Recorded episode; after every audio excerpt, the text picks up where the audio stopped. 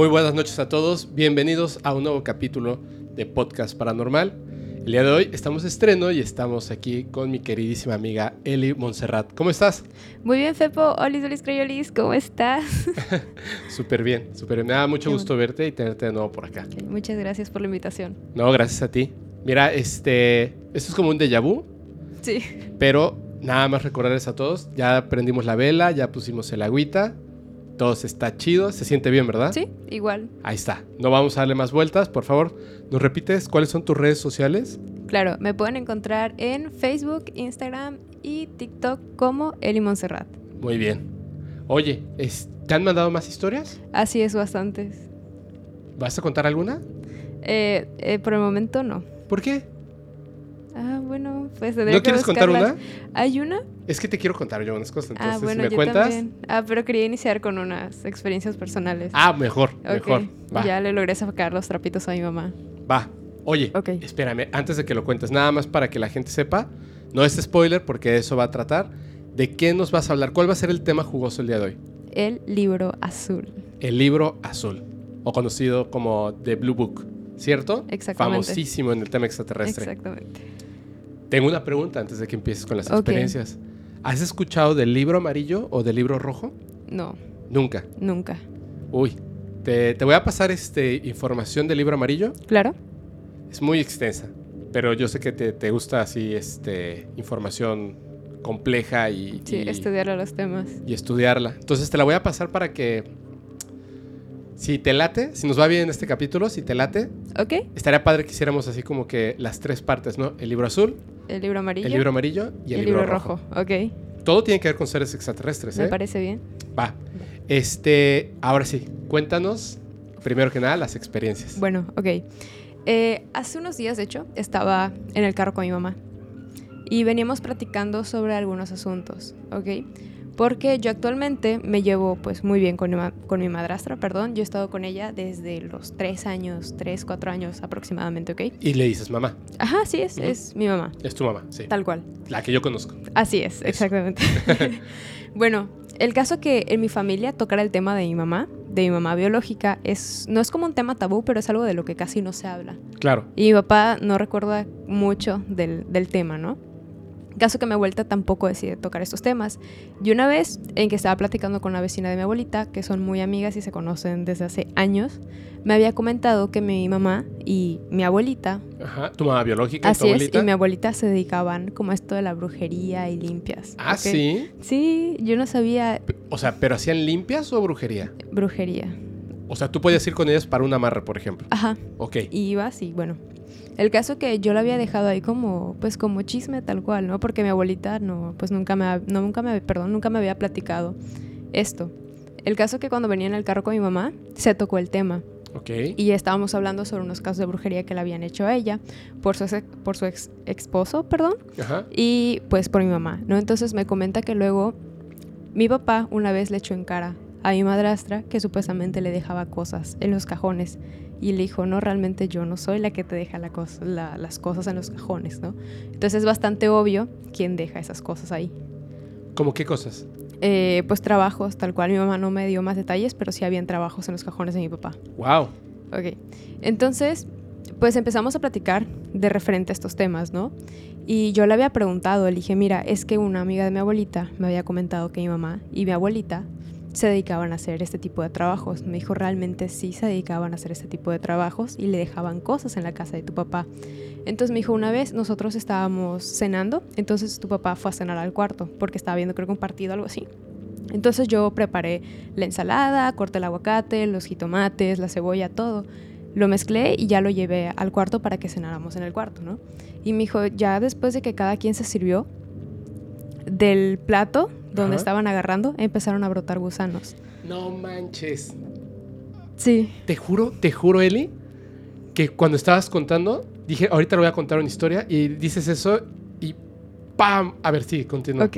Entonces, empezaron a brotar gusanos. o sea, empezaron a brotar gusanos de la comida, así del fondo de que quitó y empezaron a salir los gusanos. Pero muchos. Sí, o sea, sí en cantidad. O, sea, que era normal que las la lechuga, esas cosas tienen Ajá, gusanos. sí, y yo lo le, lavas antes. Sí, yo le dije a mi mamá, ¿y no será que a lo mejor el aguacate que pusiste, la lechuga o el tomate o algo así, tuviera gusanos? Me dijo, no, porque los lavé, los desinfecté, yo preparé la comida, no la compramos. Me dijo, y es hasta eso que ya hemos agarrado comida, y si no los dos platos hubieran tenido gusanos también. Claro. Y le pregunté si eran gusanos, de, de- gusanos perdón, de color negro, pero me dijo que no, porque hay, bueno, lo que yo he escuchado, también lo que me ha dicho mi abuelita, es que cuando te ofrecen un plato y el plato se ve pues muy apetitoso, ¿no? O sea, se ve muy rico, muy bonito, pues realmente es que tiene algo, ¿ok? Entonces había escuchado que si esto agarras parte de la comida o en sí la comida como tal y la pones en el patio tres días, al tercer día va a estar llena de gusanos negros. Ok. Ok. Cuando es brujería. Cuando es brujería, también hay una historia de mi abuelita que tiene que ver también con la comida. Me dijo, porque eso es algo que ingieres directamente. O sea, no hay peor mal que el que consumes. Sí. Que, que hay como, por ejemplo, ahorita que nace una pausa, hay, eh, hay una brujería que hacen por medio de un té. eh, ¿Cómo se llama? Que se lo dan, generalmente digo, no, no me gusta como, como, como eh, decir como sobre un sexo en específico, pero en la Ciudad de México cuando yo estaba chico era muy común que se, las mujeres se las dieran a sus hombres para, para que estuvieran así. Por ejemplo, un amante se lo daba... ¿Qué pasó? Nada, nada. No espantes, No, no, no, no, nada. de verdad. No, el jugo.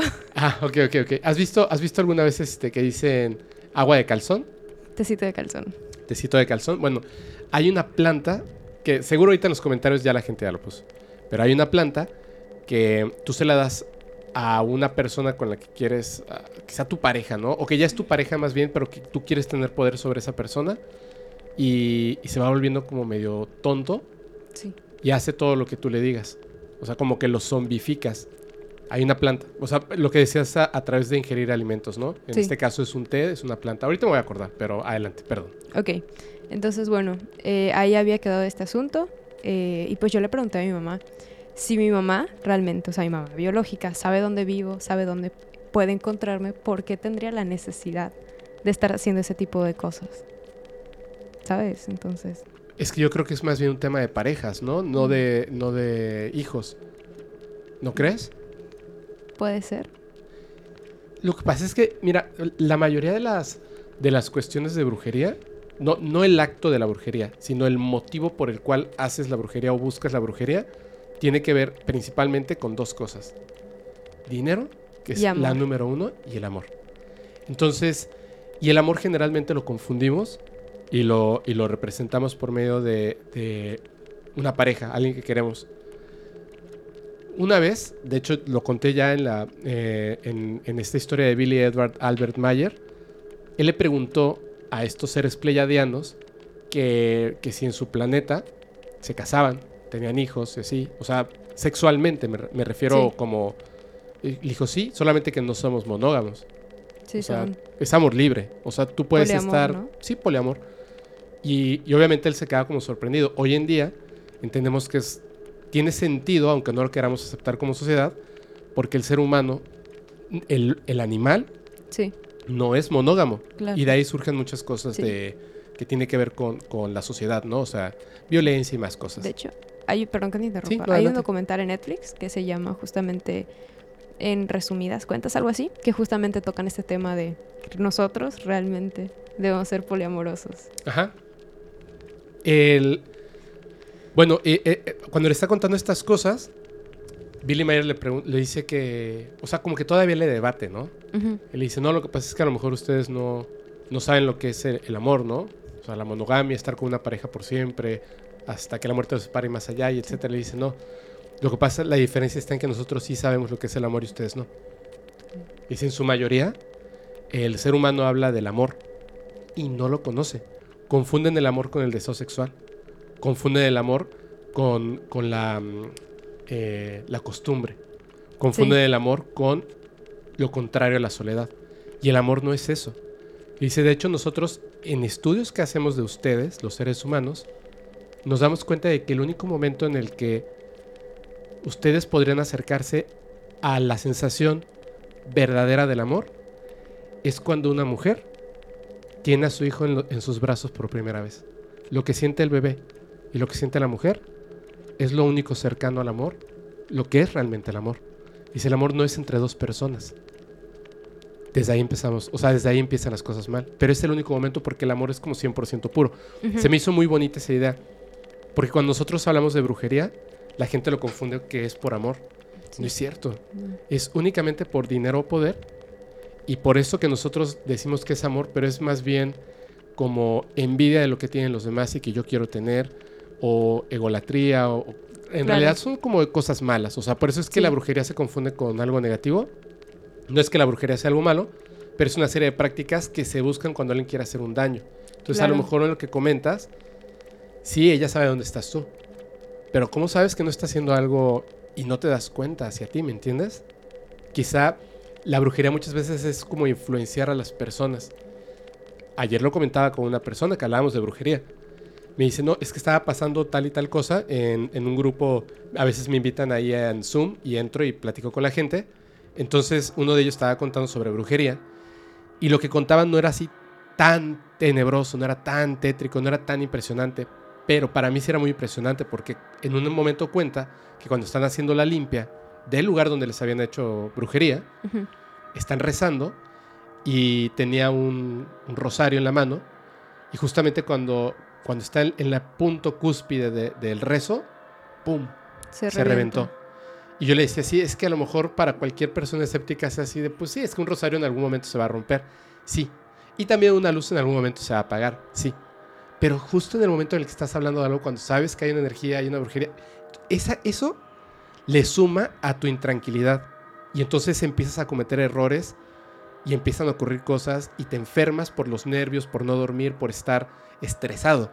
Eso es lo que hace la brujería. Son cosas casi diminutas, pero tan consecutivas y tan claras para uno que causan ese estado de, de miedo, de, Intranquilidad. de intranquilidad y se vuelve peligroso. ¿Cómo sabrías tú, si a lo mejor no te has dado cuenta, cómo sabrías tú que no te están trabajando tan bien? Sí, de hecho es algo que mi mamá me platicaba, o sea, mi madrastra me decía, porque de cierto año hasta la edad que tienes tuviste un cambio muy grande. Y yo le dije, no, pues a lo mejor crecí. Me dijo, no, es que realmente sí tuviste un cambio drástico. Me dijo, no fui así de que creciste y no, Tienes razón, realmente ¿eh? fue un cambio muy drástico. Tienes razón, o sea, tú nos enseñaste la vez pasada que hicimos un en vivo, nos enseñaste, yo, yo de hecho pensé que era broma cuando estabas hablando de tu pasado. Y cuando nos enseñaste los videos y... Mira, Sí, La verdad, si, si fueras mi hija, yo estaría súper orgullosa de que, de que muy, muy joven hayas hecho esas cosas y que hayas Ujú. cambiado hacia esto. No, a mí no me hubiese gustado que, que mi hija se quedara como que siempre en, en- en esos rumbos, ¿no? Hay un Sí. momento donde tú tienes que domar tu vida y decidir hacia Claro. dónde vas. Me parece muy bueno, pero de que cambiaste, cambiaste. ¿eh? Uh, sí hubo un cambio muy... Voy a decir solo una cosa, ¿se puede? Ah, claro, sí, no, no, Sí. no tengo ningún inco- inconveniente, Tú eras perdón. este... Bueno, yo era monaguilla. monaguillo. Era, de hecho, era mano, mano derecha, perdón, del coordinador. Y a mí me estaban preparando para ser coordinadora del grupo. monja y todo lo demás, ¿no? Sí quería ser monja. Sí, no es una... O sea, ahorita está sentada hablando de brujería. Así es. Sí, es un cambio enorme. O sea, es Sí. gigantesco. Sí, sí, Y eso es de lo que... Nada más por comentar algo, ¿no? claro. Pero estabas hablando de la comida. Perdón, te voy a hacer un, un- un comentario nada más. ¿Ok? Ve, ve la inteligencia de las cosas. Tú estás, digamos, ¿no? O sea, en el momento en el que está pasando esto de que tu papá encuentra trabajos en sus cajones y tal, y le dice a tu madrastra, a tu mamá, fuiste tú, ¿no? O sea, tú estás haciendo esto y le dice, no, porque ella también sabe algo de esto, ¿no? Supongo. Sí, Ok, por eso dice, fuiste tú. Y le dice, no, claro que no fui yo. O sea, ¿por qué lo dejaría para que te pelees conmigo? No tiene sentido. Lo Claro. escondería, ¿no? Lo pondría abajo de tu almohada, no sé. Eh, y le dice, es tu exmujer, la mamá biológica de Eli. así y dice, es. no. Y tú dices, ¿por qué estaría peleando por eso? Y, y no más bien si sabe que yo vivo aquí. Porque si lo hace bien, gana dos cosas a la vez. Si tu madrastra se va, ella tiene espacio para regresar. Y volvería a recobrar dos cosas de un jalón, ¿me entiendes? Que es lo que te decía, poder. O sea, la brujería tiene, tiene esas actitudes, o sea, de las personas que de repente pudieran ser como... o sea, no estoy diciendo nada malo, o sea, de... No, de- no. Pero cada quien tiene sus motivos para claro. reaccionar ante la vida, ¿no? Perdóname. Ahora, si estabas hablando de los alimentos, Ok. Ah, bueno, entonces, pues fue eso lo que pasó con mi mamá, que los gusanos empezaron a brotar a la comida. De ahí ya no me volvió a comentar como que algún otro trabajo o así. Pero a mi papá es de que muy común que le tiren trabajos por sus ex, ex esposas, perdón. ¿En serio? Porque también, este, ¿cómo se llama? ¿Estuvo casado muchas veces? Eh, se casó tres veces. Ok. ok, tres veces, sí. El caso que con la primera pareja que tuvo, pues son los que con los que comparto, que son mis medios hermanos, ¿ok? Ah. Entonces mi abuelita me comenta, eso sí me lo comenta mi abuelita, me decía, no, es que acá a la vuelta vivía una bruja. Entonces esta vecina y tal vecina se iban con esta señora que fue la pareja de mi papá. Y luego en la mañana amanecían, perdón, como bolsas negras o cositas ahí enrolladas en la entrada de la casa, en la reja, ¿no? Y ya me dijo, entonces una noche que yo salí, había un niño que fue a tirar. Era, era el hijo de una de las vecinas que iba a tirar el tipo de trabajos. Pero lo vio cuando estaba haciendo eso. Sí, y le dijo, o sea, obviamente regaló, regañó, perdón, al chamaco y pues el chamaco pues, se fue. Wow. Pero, ¿y no había otra cosa que ibas a contar de la comida? Ah, sí, eh, esto es una historia de mi abuelita. Ok. Ok. Eh, no sé si fue la hermana, no fue la prima, creo, Ujú. ¿ok? De la pareja de la mamá de mi abuelita, ¿ok? Del esposo de mi bisabuela, ¿ok? Entonces, es- sus primas no se llevaban muy bien con, ¿cómo se llama? Con mi bisabuela. Tenían ahí como que roces. El caso que esta muchacha una vez le llevó pipián, que es una comida tradicional aquí de Yucatán. Ujú. Entonces, pues ella pues estaba hambrienta y dijo, pues la verdad la comida se veía muy apetitosa, se veía así bonita, se veía rica. Y ella la comió, o sea, sí, sin preocupación alguna. Entonces, obviamente, conforme van pasando los días, ella se empieza a sentir mal y se empieza a sentir mal y se empieza a sentir mal. Después de eso, ese- creo que se le empezó a, a engangrenar el pie, algo así le pasó, no sé más o menos, pero solo sé que tuvo una lastimada en el pie. De ahí la llevaron al médico y ninguna medicina le funcionaba, ni las cremas, ni los medicamentos, o sea, nada. El caso que le recomendaron, le dijeron, ¿sabes qué? Tienes que irte con tal señora para que te cheque. Y fue con tal señora y le dijo, es que te hicieron brujería a través de la comida. Y empezaron a ya recapitular lo que había pasado y se dieron cuenta que realmente era la prima de, del- de su esposo. ¿Qué fue la que le dio el Que- pipián? así es, que fue quien le entregó la comida. Entonces dicen que empezaron como que el trabajo de, de la limpia, ¿no? De todo esto. Entonces mi bisabuela empezó, dice mi abuelita que empezó a defecar como una bola negra, así tal cual, y que salía así con fuerza. Perdón que me río. No, sí. Hashtag pinche pipián. Así es. ¿Y entonces? Entonces cuando salió esto, dice mi abuelita que le rozó por la, por la entrepierna. Y dice que hasta el día de la muerte se le quedó la marca de, ¿cómo se llama? De la bola que había salido de su, entre, de su entrepierna. O sea, que le rozó. O sea, cuando ella lo expulsa, O sea, que era muy grande, Sí, era una pelota de color negro que ella expulsó. pero sí le hicieron algo para evitar el trabajo. O sea, por eso expulsó Claro, el trabajo. sí, por eso expulsaron. De hecho, lo que ella expulsó, pues era el trabajo que le habían hecho. Ok. Mira, me contó una. Ay, una persona, no me contó una persona, me contó mi madre. Mi, mi madre me contó que fue a, a un este. Hay un lugar. No recuerdo en ese momento cómo se llama, pero de hecho hasta por email se lo recomendó una persona que me estaba pidiendo ayuda para X y Y cosa. Este, yo no soy brujo, ni soy chamán, ni cosas así. Entonces, este, me decían, oye, pero a lo mejor tu mamá y tal. Y, yo lo dejé muy claro, ¿no? O sea, mi mamá no, por cosas que han pasado. De hecho, va, a venir mi prima. Ella tiene como, como, es como la padawan. En algún momento fue de mi mamá. Y este, y me dice que ella, ella, ella quiere retomar lo de, pues, cómo ayudar a la gente y cartas y tal. Le dije, ven y, y me platicas qué onda.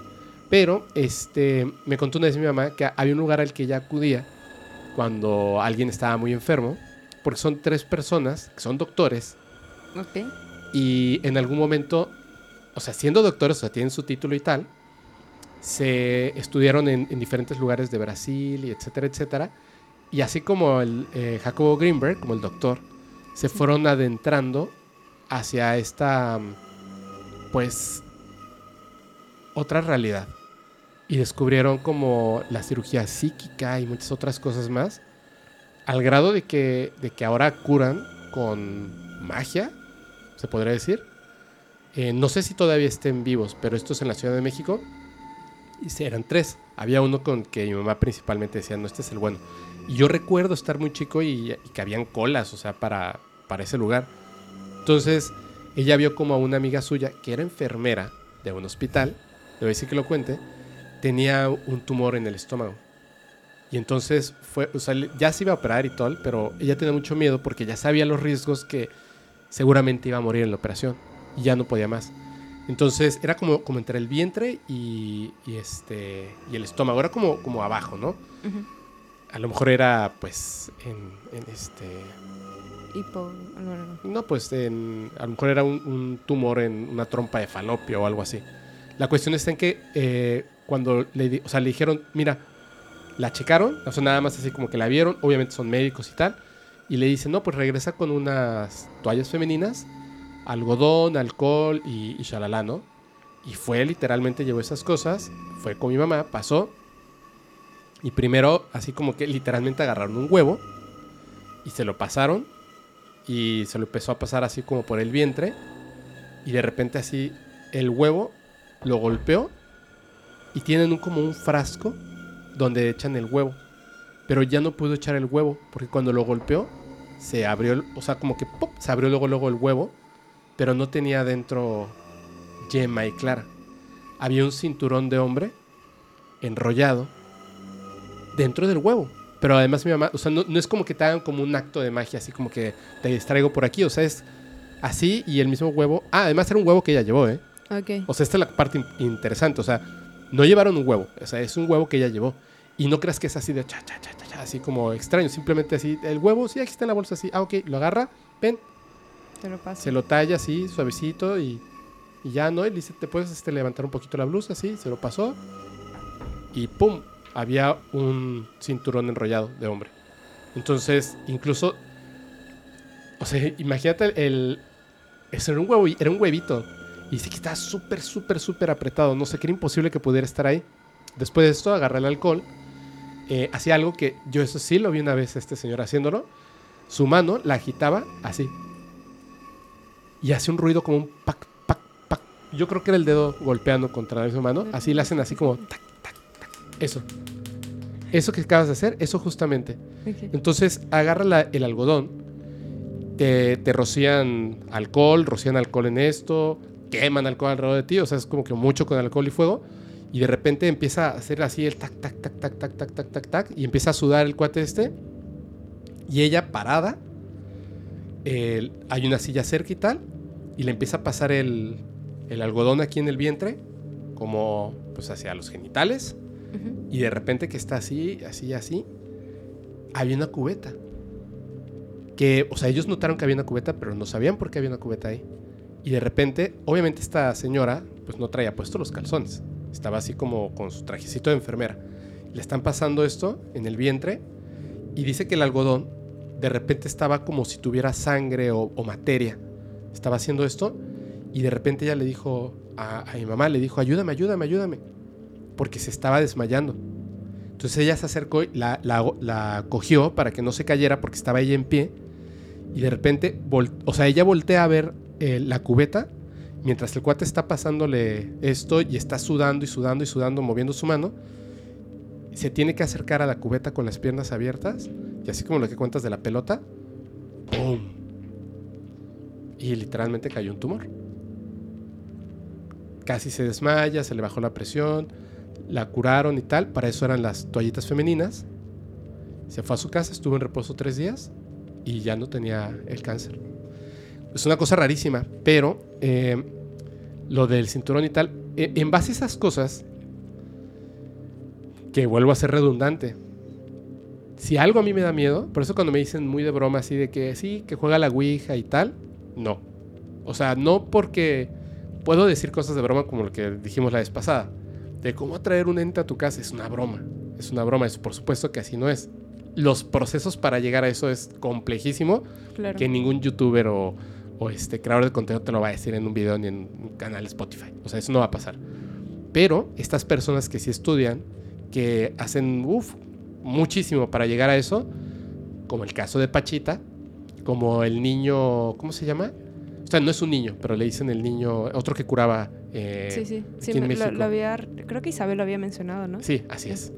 Bueno, hay como, como varios, ¿no? En la historia, estas personas que son doctores y aparte después se volvieron como parapsicólogos, no sé cuál será la palabra, para llegar a eso, o un brujo en Catemaco, pero uno de verdad, como el poder negro, que llevan años, ¿no? Y, este, y para llegar a eso es una cosa impresionante, o sea, no es algo súper sencillo, tienen mucho poder, como los nigromantes, los que hacen vudú, Claro. tienen mucho poder. Entonces, de repente cuando uno sin querer se adentra a eso o se tropieza con eso, sal corriendo de ahí. O sea, no te pongas a ver así de, ah, voy a buscar en el periódico o voy a buscar en internet así de bruja o brujo, ¿no? Así en mi colonia. No, no es así. O sea, aléjate de esas personas porque te van a sacar dinero y si, si tienes algo de verdad, Claro. solo vas a perder dinero. Entonces, eh, busca ayuda de verdad, de verdad. Primero que nada, médicos. O Así sea, es. Eso es lo primero. De hecho, ahorita que mencionas todo esto, eh, hace poco tuve un evento, ¿ok? Al que me invitaron y todo. Me tocó ser staff ahí, ¿no? Estar de staff. Y bueno, fuimos a una cafetería, comimos todo normal y empezamos a tocar estos temas, ¿no? Que, oye, ¿alguna vez has visto fantasma? Bueno, Estabas Eh, ligando. Sí, así es. no, no es cierto. Pero, pero sí, les pregunté y había una chava que supuestamente era sensible a este tipo de cosas, ¿no? Ok. Y bueno, no mencionó más, no profundizó en el tema. Pero había otro que me dijo, yo sí, yo trabajo con arcángeles. Y yo me saqué un poquito de onda porque pues, no soy muy creyente tampoco como los arcángeles y este tipo de cosas. Ni yo. Pero bueno, el caso que a un amigo le puso sal en su mano y le hizo hacer no sé qué cosas y dijo, hazme tu pregunta. Y le empezó a decir, y yo dije, quiero intentarlo. Así que lo que hizo es que agarró mi mano, Ajá. me puso un poquito de sal y me hizo una cruz con la sal. Después me dijo, gira tu mano, algo así, y repite los nombres de los siete arcángeles. Ah, Chihuahua. Y me empezó a decir, arcángel, no sé qué, y, y ajá, ¿no? Luego me dijo, ok, haz tu pregunta, giras, dices uno y me dices tu pregunta. Y ok, giré mi mano, le dije uno, porque conforme vas avanzando de las preguntas, pues depende del número de la pregunta que sea, ¿no? Y bueno, abrí mi mano y le pregunté, o sea, antes de que girara, perdón, le dije uno, me dijo, ¿cuál es tu pregunta? Le dije, ¿cómo me va a ir en estas? O le dije, perdón, ¿voy a poder pasar tal materia? No, perdón, no le dije, no lo hice. Le dije, voy a, o sea, voy a, voy a poder pasar mis materias. Y me dijo, ok, abre tu mano. Y me empezó a decir, tú tienes problema con tal y tal materia. Y yo cabe aclarar que no le había dicho nada. Porque, o sea, no es como que vayas ahí por la vida de, oye, me fue mal en tal materia, ¿no? Ando ahí al borde intentando salvar esta materia, ¿no? Y me dijo, mira, es que aquí en tu mano, de este lado, se me formó un uno. Y me empezó a decir, mira, es que aquí está tu nivel de no sé qué, y aquí, o sea, ¿cuál ves que, tú, que sea mayor? Y me empezó a leer la sala así tal cual. Después me volvió a hacer lo mismo. El- me dijo, pregunta lo que tú quieras. Volví a girar mi mano, pensé mi pregunta, le dije dos. Volví a abrir mi mano y le dije mi pregunta, ¿no? Y me empezó a leer. Y hay cosas en las que sí coincidió, pero también siento que a lo mejor puede ser algo lógico. Siento yo que también sea algo obvio. ¿Sabes? No, no siento que realmente sea así como el poder de los ángeles. ¿Sabes? Definitivamente. Porque si tú vas a hacer una pregunta es porque te está yendo mal en algo. O sea, si tú vas a leerte las cartas, no creo que tus preguntas sean cosas positivas de tu vida, ¿no? O sea, generalmente, pues vas ¿Me a va a seguir preguntar. yendo así igual Sí. de chingón en esto? Es como, no preguntarías sí. eso. Pues sí, Mañana me voy a seguir llamando Fepo. Así. pues eso no, no vas a preguntar Ajá, eso. no vas a preguntar eso. Entonces hay cosas en las que dices, bueno, sí, pero también hay otras cosas que dije, es demasiado obvio, es demasiado lógico. Y luego ponía las manos, ¿puedes poner tus manos, por favor? sí. estaba la otra persona y le y como que te miraba, ¿sabes qué mano va a agarrar? Y te hacía así. De que, ah, va a agarrar la izquierda, la derecha, perdón. Ajá. Entonces yo digo, o sea, güey, la otra persona puede ver que le está diciendo, ah, ¿sabes qué mano va a agarrar la Sí. izquierda? ¿Sabes? Sí. Entonces yo siento que a lo mejor sea por algo lógico. Si tienes poquita sal aquí y tienes más sal aquí y está todo revuelto, que vas a agarrar el que está juntito o el que está todo revuelto. Pues el que está juntito. Bueno, el que está todo revuelto. Muy bien. Es que no entendí muy bien lo de la sal, Ah, pero sí. Bueno, ok. Entonces, pues es lógico. Siento yo que por intuici- intuición, perdón, vas a elegir el que tiene más sal. Claro, es ¿Sabes? por eso, el que tiene más sal. Sí. Es que, ay. El, hay personas que tienen el poder del mentalismo, no desarrollado, por supuesto, Claro. y, y lo confunden con otras cosas. Te lo comenté hace un momento en, en el coche, que una persona brevemente me dijo, estás enfermo, bla, bla, bla, bla, bla, tienes los ojos amarillos. De hecho, ahora ya no lo van a notar así. Bueno, tengo unos microjitos, pero los de Eli se veían azules. O sea, la, la parte de blanca, la esclerótica, Sí. se veía azul. La razón era porque había Corrección una de corrección de color. en las cámaras para que se vieran iguales. Ya no, porque ya ahora ya son dos cámaras igualitas con el mismo perfil de color. Pero como no tenían el mismo perfil de color, había que cambiar una. Y obviamente, pues habían ciertos detalles que los blancos iban amarillos y tal. Sí. Sin embargo, el tema no era ese, sino como, como un mentalista, si por ejemplo llega una persona, por eso digo que tienen el poder pero no desarrollado, llega una persona, yo, directamente, yo llego con un mentalista y le digo, a ver, háblame de mí. Si me reconoce, bueno, ya tiene el 70% que me va a decir un montón de cosas, ¿no? Me va a decir, tú usas un nombre que no es el tuyo. Pues sí, yo me llamo Felipe y utilizo el nombre de Fepo, ¿no? Pero si me reconociste, pues obviamente ya sabes algo, ¿no? Si has escuchado a lo mejor eh, capítulos del podcast, pues ya, ya está el 99%. Pero si no, no sabe quién soy yo, puede ver desde la manera en la que me paro, cuando observo, me quedo observando a los ojos, bajo la mirada después de un tiempo y regreso, o soy dominante. Claro. Cuando hablo, muevo las dos manos al mismo tiempo o muevo primero una mano y después otra. La primera que muevo es la derecha y luego la izquierda, quiere decir que soy líder, etcétera, etcétera, etcétera. O que, o que no soy zurdo, ¿no? Lo cual obviamente lo más lógico es que no sea zurdo porque es una- un porcentaje menor, etcétera, etcétera, etcétera. Entonces, en pequeños detalles de cómo te vistes, cómo te mueves, cómo respiras, si tienes los ojos amarillos, si tienes eh, la piel áspera porque fumas, o sea, tantos detalles que, que en sumatoria, no importa si tienes cartas, sal, huesos o caracoles, una persona que sabe leer a otras personas puede definir muchas cosas y por probabilidad le vas a atinar a la mayoría versus la minoría, porque las preguntas que te van a hacer van a determinar mucho de la respuesta que tú vas a dar. Sin embargo, hay otras personas, por eso les digo, hay que tener mucho cuidado. A mí me tocó una sola persona, que es una... em, ay, santera. Que hoy yo fui con todo, eh, toda la idea de esta persona tiene que ser un charlatán. Y este, no quería ir, lo pagó mi hermano y fui. Entonces yo llegué, acaba de llegar de la Ciudad de México. Y este, y me dijo, solo necesito que apuntes aquí tu nombre en una hoja de papel y pongas tu fecha de nacimiento. Entonces yo lo escribí así, ¿no? Hasta, de hecho, conscientemente hice una letra distinta a la que yo siempre hago. La apunté, lo vio, cerró la libreta y me dijo, por favor, no me preguntes, trata de no hablar, no asientes la cabeza, no digas que no. Si yo estoy diciendo una tontería, no pongas cara de está confundida. Si le estoy atinando, no pongas cara de, oh, poker face. Yo lo que voy a hacer es que voy a leer los caracoles y yo te voy a decir lo que digan los caracoles y punto. No puedes hacer preguntas, no me ayudes, no me diriges. Y yo dije, perfecto. Dije, ahorita va a decir una sarta de babosadas. Y no. Extrañamente contó cosas que yo no le había contado a nadie.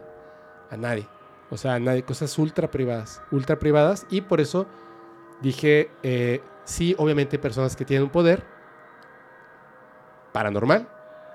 Y otras personas que tienen el poder del mentalismo. El cual es bien complejo y es- no es un poder este, increíble. Es como el poder de leer mucho. El lenguaje corporal, ¿no? Sí, muchas cosas. Hay unos, ah, busquen así mentalistas en YouTube. Hay unos videos increíbles, eh, se presentan en programas de televisión. Yo tengo muchas ganas de estudiar en algún momento mentalismo, está muy, muy padre. Digo, como diversión, está Claro. padre, ¿no? Como la magia, pero creo que es más padre el, el mentalismo o, o la prestidigitación, cualquiera de los me gusta mucho. Perdón, ya. Te interrumpí, es que me encanta este No, tema, no, no me te encanta. preocupes. Pero pues sí, de hecho, y justamente después de eso, eh, le seguí la plática, ¿no? Y me empezó a preguntar como que varias cosas y, y yo nada más respondí así como de, por nada más, pero realmente me hizo tantas preguntas, realmente tardamos como una hora, una hora y media en llamada. ¿Te hizo y dudar? Solo, y solo, no, solo me dijo, ah, es que tu, tu ángel es no sé quién y no sé quién. Y yo me quedé así en cara de tantas preguntas solo para... De que, ah, es que, ¿cuál color es tu favorito? ¿Qué color es tu favorito? Y yo, pues mi color favorito es tal. Ah, ¿Cuál no, es? sí. Eh, pues tengo dos, el negro, el azul y el rojo. Son tres. ¿Sí? ¿Tres? Dijiste tengo dos. Perdón, tres, perdón, disculpa. Negro, azul y rojo. Ajá. Ok. Y bueno, ¿no? Me preguntó y me dijo, ¿y qué fue lo primero que pensaste de mí? ¿No? Y, ah, ok, está bien, está bien, ¿no? Y ya luego me preguntó, es que tú desconfías mucho de las personas. Y yo de que, "Mm, no lo sé. ¿Sabes de qué? Mujer, Dudo. joven, en México. Ja, ¿Cómo crees? ¿Cómo crees? Y dice ser santero, perdón. Sí, porque de hecho hasta eso le dije, oye, necesito, tengo curiosidad para ver si le están haciendo trabajo a alguien. Me dijo, consíguete una vela de 7 centímetros, 8 centímetros. Me dijo, yo no te voy a cobrar el trabajo, solo es que tú compras los materiales. Me dijo, hay cosas que no vas a conseguir como una gota de ángel, una cosa así. Yo me saqué súper de onda, dije, ¿y eso qué? Me dijo, no es imposible que no la consigas, pero sí es complejo conseguir una gota de ángel. Y yo me quedé así con cara de, bueno, está ¿Es, bien. ¿Qué es una gota de ángel? No lo sé. No sé, no me dijo. Solo me dijo, solo es una gota de ángel. Yo quiero saber qué es una gota de ángel. también. Suena, si, suena alguien, interesante. si alguien sabe, déjelo allá abajito en los comentarios. Oye, nada más así como comentario, ¿eh? Porque e- es que, es que también hay personas que se ofenden. Sí, Y u- en, en el podcast paranormal, claro. como que hay mucho respeto hacia, hacia estas cosas. Yo no estoy diciendo, y creo que tú tampoco, Eli, que sea falso. No. Yo lo que estoy diciendo es que la mayoría de las personas que dicen esto, es que es tan fácil tomar un curso de Claro, 15 días y ya te puedo leer a tus ángeles. sí. Si el conocimiento fuera tan sencillo de adquirir, No, lo, no cualquiera lo haría. todos seríamos eruditos en lo que sea. Y, y hasta preparar un pastel te lleva mucho tiempo y mucho Sí. esfuerzo. No creo que cualquier persona simplemente pueda llegar a decirte cuál es tu ángel o arcángel. De verdad, definitivamente creo que no. Y con, así es hasta eso que me empezó a hacer preguntas relacionadas a las personas que nos acompañaron ese día. Y si de todos estos, ¿con cuál te casarías? Y yo dije, ¿y eso como para qué tiene que ver con mi ángel o no? Entonces, digo, son cosas que realmente me sacaron de donde dije, sinceramente, no creo en esto que me están diciendo. Lo de la sal, te digo, no lo dudé, Ujú. porque dije, hay cosas que pueden ser obvias, ¿no? Hay cosas que pueden ser lógicas y otras que fácilmente puedes atinarles, siento yo. Pero pues yo no sé, a lo mejor sentido común o lo sí. Pero pues dije, ok, voy a volver a intentarlo. Y es cuando Qué hice bien. esta llamada y me empezó a pre- preguntar cosas súper raras, muy, Ya te diste muy al azar que y me di cuenta de que realmente no. No pierdas la esperanza, ¿eh? De- o sea, vas a No, encontrar claro. personas que sí. Sí que sí sepan hacerlo, o sea, esta persona de plano, siento que no. Digo, no sé, ¿por qué tantas preguntas y solo para que me digas, ah, es que tu ángel es, es este, ¿no? Y de hecho las preguntas que me hizo fueron relacionadas a las personas que me acompañaron. De que, y dime dos cosas que te gustaron de esta persona y dos cosas que no te gustaron. mm, Dime, ¿y con cuál de ellos te casarías? ¿Quién de ellos te gustaría más? ¿Con cuál de ellos tendrías una relación? ¿Cuál de ellos sería una aventura? está como raro estas sí, preguntas, o sea, ¿no? te digo, Como- no tiene como- nada que ver con, siento yo, con algo un poco más Y, y profundo. no o estaba algo así. aplicando la del tío Fepo de que te estaba preguntando cosas así paranormales y te estaba ligando. No, ya no me Yo no hago eso, eh, lo digo de broma por los memes. Sí. No, de verdad que no lo hago. Si no, imagínate, me, me estaría ligando hasta a, a mis tíos, ¿no? Estaría rarísimo eso, ¿no? Sí. Pero ¿no crees que fue eso? Es que son unas preguntas muy raras. O sea, no, claro. no veo como por qué alguien te preguntaría, oye, de los amigos que estaban ahí, ¿con cuál te casarías? Así de... Sí, o sea, te digo, son preguntas que, Y, y si no me quiero casar con un hombre, o sea, claro. ¿qué sí. onda, no? Y es que no, es que de ley tienes que responder. Y yo dije, ah, bueno, ah, pues, chis. pues sí, o sea, te digo, fueron preguntas muy raras que no es que no crean este tipo de cosas. O sea, sí creo, pero pues no me ha tocado una persona que realmente me diga, ¿sabes? De quién puedo confiar realmente. Ay, es que yo te iba a llevar con alguien y ya no te llevé. Pero puedes ir. Qué mala onda, ¿verdad? Es que le mandé mensaje y yo nunca me contestó. No, que tiene agenda llena. Ay, Así que este, pero pero le hablo porque de hecho me mandó un mensaje y yo no le he contestado y le voy a decir que no de hecho, malita. también había buscado con cierta persona y te había comentado cuánto me cobraba. Y me Ah, dijiste, sí. no vayas. Me dije, No. mejor ve con tal persona, con Isabel, pero no vayas con esta persona. Mira, te voy a decir algo.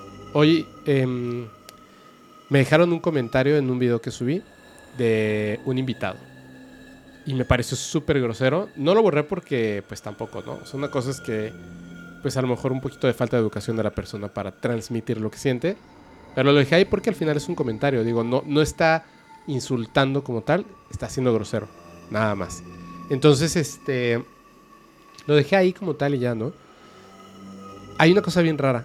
O sea, cuando yo traigo a alguien aquí, o sea, no es que yo lo traiga, ¿no? O sea, digo, bueno, a ti sí porque pasé por ti, pero la gente viene porque quiere venir Claro. y está hablando de sus experiencias. Me preguntan, oye, ¿es cierto lo que cuentan en el podcast? No sé. O sea, yo quiero pensar que las personas que vienen y se sientan aquí y hablan de experiencias personales están diciendo la verdad. Yo soy de la idea de que cuando me dicen, no, es que, ¿cómo puedes saber que esa persona vio un ovni porque, solo porque lo dice? Pues sí, porque no tendría por qué mentir. No, es que las personas mienten. pues quién sabe con qué tipo de personas Claro. tienes tu relación, porque las personas con las que yo tengo relación, mis familiares y mis amigos que yo selecciono, por supuesto, son personas que no necesitan, no mienten. O sea, Claro. digo, mentirán en algún momento sin querer, ¿no?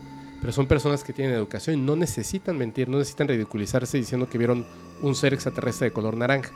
No necesitan ridiculizarse de esa manera. Entonces, yo no sé si las personas que están aquí mienten. Yo pienso que no mienten, yo pienso que están hablando con la verdad. Pero de todas las personas que han venido, son personas que yo he buscado que vengan. Jorge Moreno, el documentalista, tú, Eli, que yo te hablé, etc. Y hay dos personas que yo no las busqué para que vinieran, sino que ellas me buscaron para venir. Extrañamente, desde mi punto de vista, desde mi punto de vista, las únicas dos personas que yo considero que yo no he buscado, sino que han llegado y que de verdad tienen un poder más allá de lo natural, son Isabel y Angie. Pero eso no significa que yo les diga a la gente, vayan con ellas. O sea, la gente sabe que Isabel es mi amiga. Pero yo no estoy diciendo vayan con Isabel. De la misma manera que me están mandando emails porque quieren que mi mamá les ayude, que les lea las cartas. No, no va a pasar eso. No va a pasar eso. O sea, no es una cuestión de dinero, es que no va a pasar eso. Entonces yo lo que les digo es tengan mucho cuidado con esas cosas porque imagínense si yo que me dedico a esto, no buscando y de repente encontrar a dos personas que lo que dicen y hacen, yo me quedo así de, ok. O sea, me la paso viendo estas cosas todos los días y de repente quedarme con el ojo cuadrado de las cosas que veo que va más allá de simplemente leerte a ti, ¿me entiendes? Claro. Y digo, wow, o sea, esto sí está... Es más, mira, la gente que está en Spotify no lo va a poder ver, pero te lo voy a enseñar.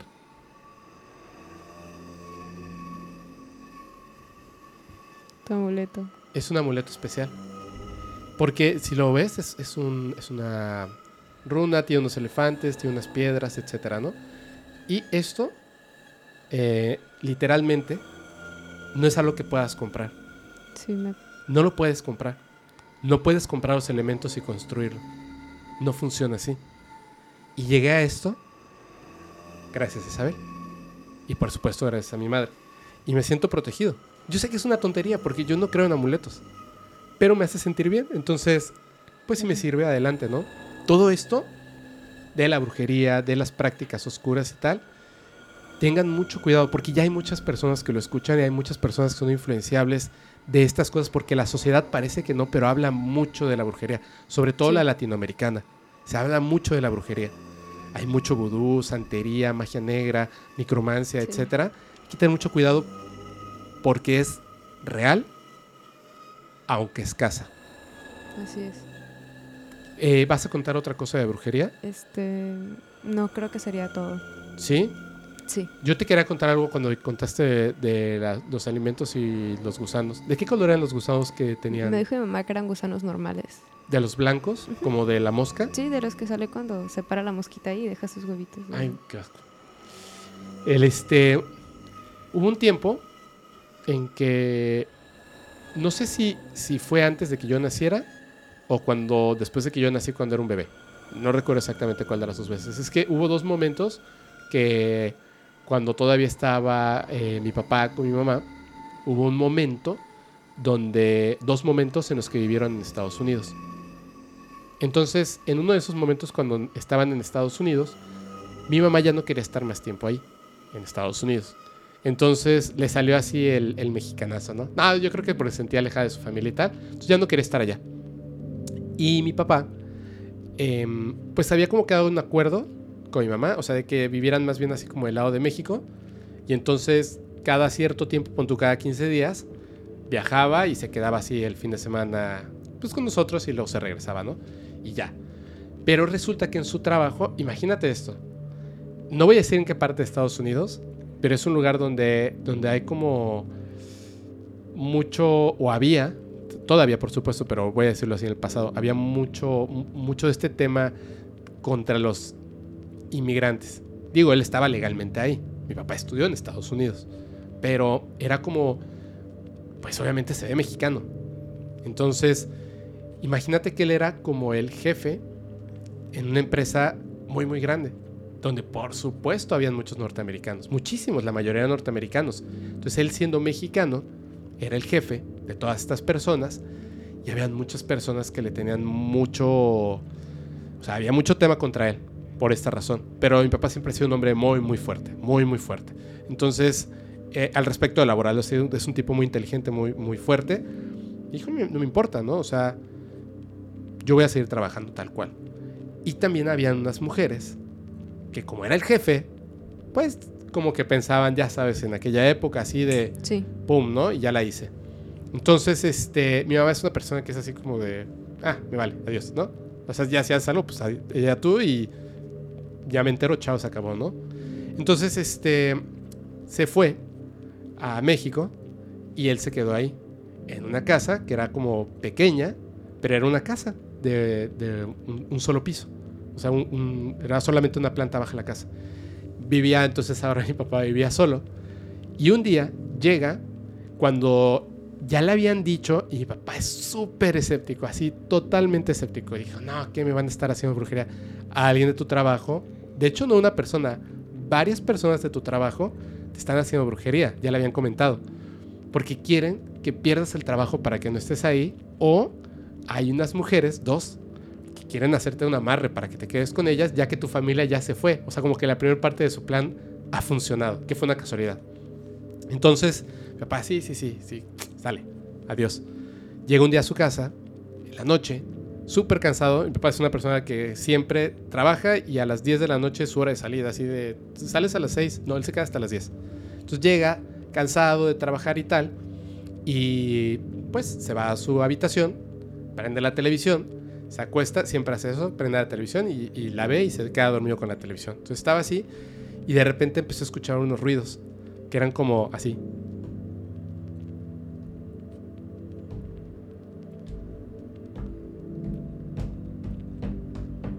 Como si estuviera lloviendo. Y él se quedó así como, ¿qué está pasando, no? Entonces le bajó el volumen a la televisión y tac, le cae en la mano. Y se da cuenta de que en el techo estaba lleno de gusanos. Pero eran grandes, como si fuera una oruga, pero- eran gusanos verdes. Lleno el techo de la habitación y estaban cayendo. Entonces cuando caían, se despegaban del techo y caían contra el piso, sonaban pac, pac, pac, pac, pac, y caían sobre la cama y tal. Y entonces dijo, no manches, qué asco, ¿no? Se sale de la habitación y cuando sale de la habitación, en el pasillo, va así, de que habían gusanos por todos lados. O sea, estaban en el techo de la casa y estaban cayendo al piso. Entonces él se quedó impresionado de, de esto y le buscó la, la parte lógica. Las casas son de madera en Estados Unidos. Entonces él pensó que era como, como que algo había pasado con estos insectos que estaban viviendo en las maderas y por alguna razón algo pasó, que estaban saliendo y pues estaban muriendo y, y estaban cayendo. Entonces agarró una escoba, un recogedor y una bolsa de basura de las negras. Los empezó a barrer y los estaba echando en la, En la en la bolsa. bolsa. Y literalmente barrió el techo y barrió las paredes y barrió toda la casa. Porque había en toda la casa, incluyendo el baño. O sea, en toda la casa había en todos los techos. Barre hasta el último gusano. Lo mete a la bolsa, la cierra y literalmente llenó una bolsa de basura. Digo, grande, pero no de las gigantes, ¿no? Pero llenó una bolsa de gusanos. Entonces la, la cerró, le hizo un doble nudo muy fuerte para que no se fueran a hacer los gusanos. Lo dejó en un como pedacito de la cocina y dijo, ya mañana lo, lo saco a, a la calle al bote, ¿no? Se fue a dormir. A la mañana siguiente se despertó, todo estaba normal, perfecto y tal. Se acordó de los gusanos, entonces cuando ya se iba, agarra la bolsa y la siente pesada y diferente. Entonces sintió como que algo estaba pasando dentro de la bolsa, estaba amarrada, y por curiosidad abre la bolsa y dentro de la bolsa ya no habían gusanos. Había gelatina de limón. Los gusanos no se habían apachurrado y se habían convertido en un líquido verde. Era gelatina de limón. El olor que es así, o sea, inmediatamente lo reconoces. Lo que había dentro de la bolsa era gelatina de limón. Tú contaste que el alimento te lo comes y ahí viene el mal. Como en ese alimento se convirtió en gusanos. Y aquí pasó algo como a la inversa, ¿me entiendes? Sí. Hay en gusanos Y se convirtieron que en se convirtieron en gelatina. gelatina de limón. Son esas cosas que, bueno, en aquel entonces y en algún momento que lo contó mi papá, por eso sé la historia, porque él la contó, él aún así tiene una explicación científica, que no cuadra con la lógica, pero dice que los gusanos, como comen muchas hojas, a lo mejor comieron hojas de limón y que se aplastaron y se hicieron así, y entonces se hizo como Gelatina de como limón. gelatina de limón. Pero digo, no la probó. Olía gelatina de limón y se veía como gelatina de limón, pero seguramente eran gusanos aplastados que habían comido hojas, de, limón. Lo cual hasta cierto punto, queriendo estirar mucho la realidad, podría sonar lógico. no sé si a alguno de ustedes les ha pasado que eh, un ejército de gusanos que comieron hojas de limón infestaron su casa y después se convirtieron en de gelatina de limón. limón. Quizá podría creerlo. Pero bueno, está raro, ¿no? Sí. De hecho, mi papá también es muy escéptico ante estas situaciones. O sea, independientemente de lo que le han hecho y algo así, él sigue sin creer en esto de los trabajos y realmente te dice, ¿es cierto todo eso? Es, está bien, está bien. Hay personas que son súper escépticas Claro. y está bien, está bien. Porque te- al final cuentas yo creo que los fenómenos paranormales, en un momento u otro, sucede algo en tu vida que te cambia la- el panorama. Siempre. Porque están ahí. O sea, son algo no común, pero están, están en este mismo planeta que nosotros. Y fuera Claro. también. Son muchas cosas. Ahora sí. Ah, tenemos un respiro. No sé ni cuánto. Porque ya, ya- como ya nos separan las cámaras. Ah, sí, dice. Ah, vamos bien, vamos bien, vamos bien. 32 minutos. Oye, metí mi cabezota, eso sí lo voy a cortar. Eli, a ver. Tú vas a empezar. Así es. Porque te tengo que advertir algo. Ok. Vas a tocar un tema muy sensible para mí, ¿eh? Perdón. Así que no te voy a detener. Si tengo alguna duda muy importante o alguna anotación de algo, No. te- no te voy a interrumpir así, gacho. Yo, igual cuando yo te cuente la historia que tiene que ver con el libro azul, Ok. tiene que ver con el libro azul lo que yo te voy a contar. Me puedes interrumpir en cualquier momento si te, si te queda alguna duda. ¿Va? Ok. Claro. Ok. Por favor. Bueno, ¿tú sabes de dónde surge el término platillo disco volador? ¿O tienes noción? Sí, cuando lo, Ok. repor- lo report- no recuerdo el nombre de la persona que lo reportó. ¿Tú sí? Sí, claro. Ah, pues Sí. cuéntalo tú, cuéntalo tú. Porque decía que era como cuando Bueno. tiras un disco y va... tss, tss, tss. ¿Sí? Como si fueran sapitos brincando. Sí, en el agua. Así Así, es. Bueno, ok. Esto le pasó al piloto Kenneth Arnold cuando se encontraba sobrevolando por el monte Rainier, Ok, que se encuentra ubicado en Ohio. Eh, perdón, en Washington. ok. Ok, esto pasó en julio de 1947. Él se En julio de 1947. Así es. Mismo mes, mismo año del accidente de Roswell. Ah, dame chance. Sí, sí, sí. Sí, no, sí, te, te sí. estoy diciendo. Sí. Pero vas a llegar a eso, ¿verdad? Sí, de Muy hecho. bien. Ya no tiene Ok. rumbo, perdóname. Ok, ok. Entonces, esto pasó en julio de 1947, ¿ok? Ok. Entonces, este piloto se encontraba volando muy cerca del Monte Rainier cuando a lo lejos se percató de una formación de siete naves. En un inicio creyó que se trataban de aviones, pero al fijarse con más detenimiento se dio cuenta que no eran naves o aviones como los que él había visto hasta ese momento.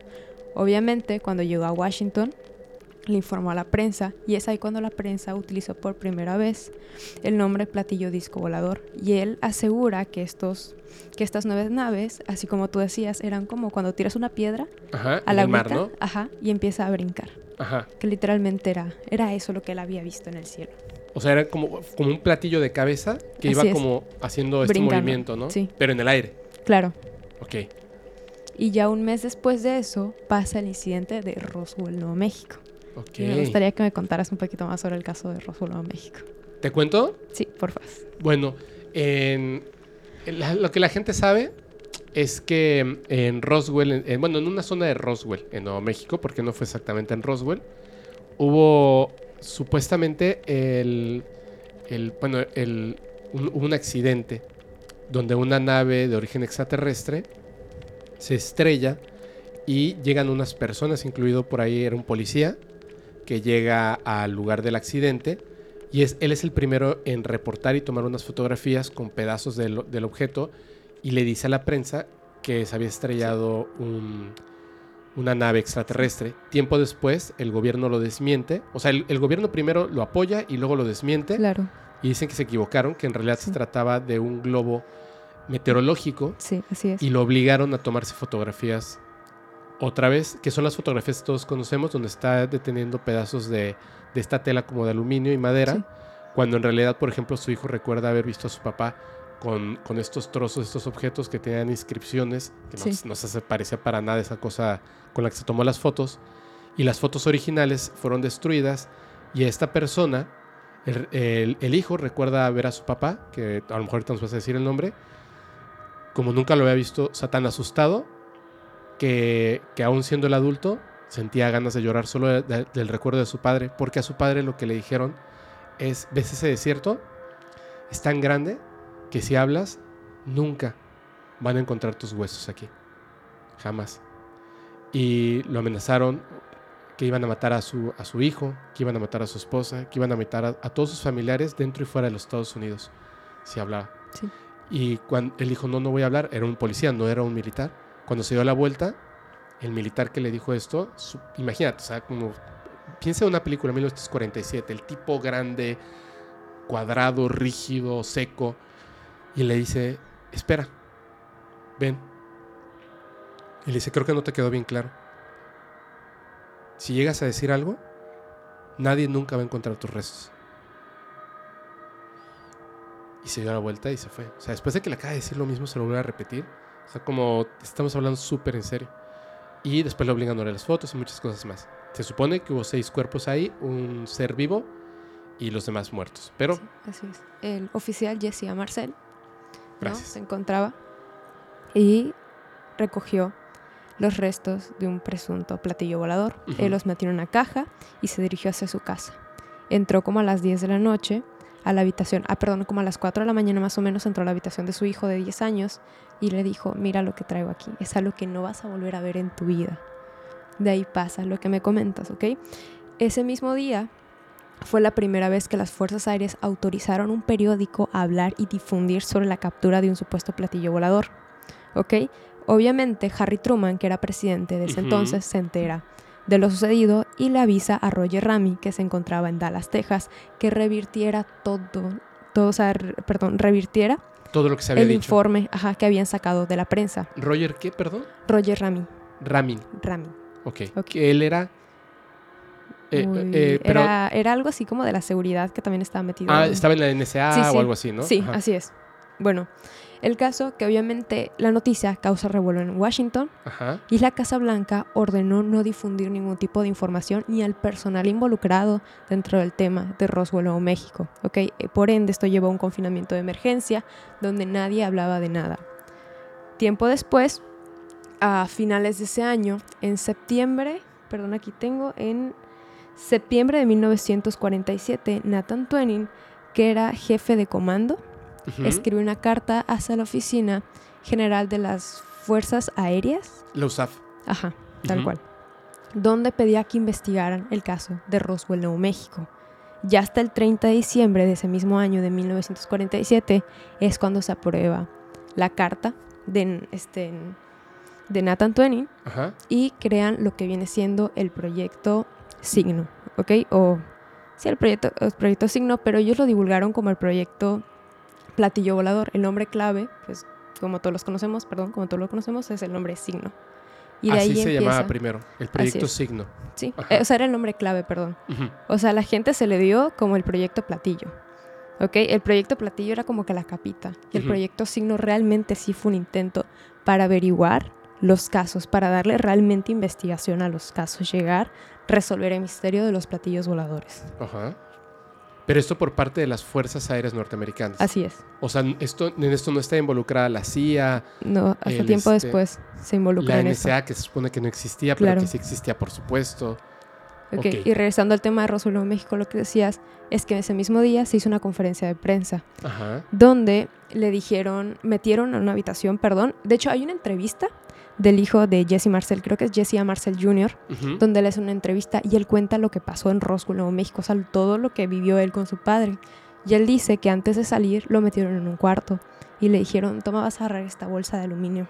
Y va a decir que realmente lo que viste, como tú decías, es un globo meteorológico. Obviamente ridiculizando la situación.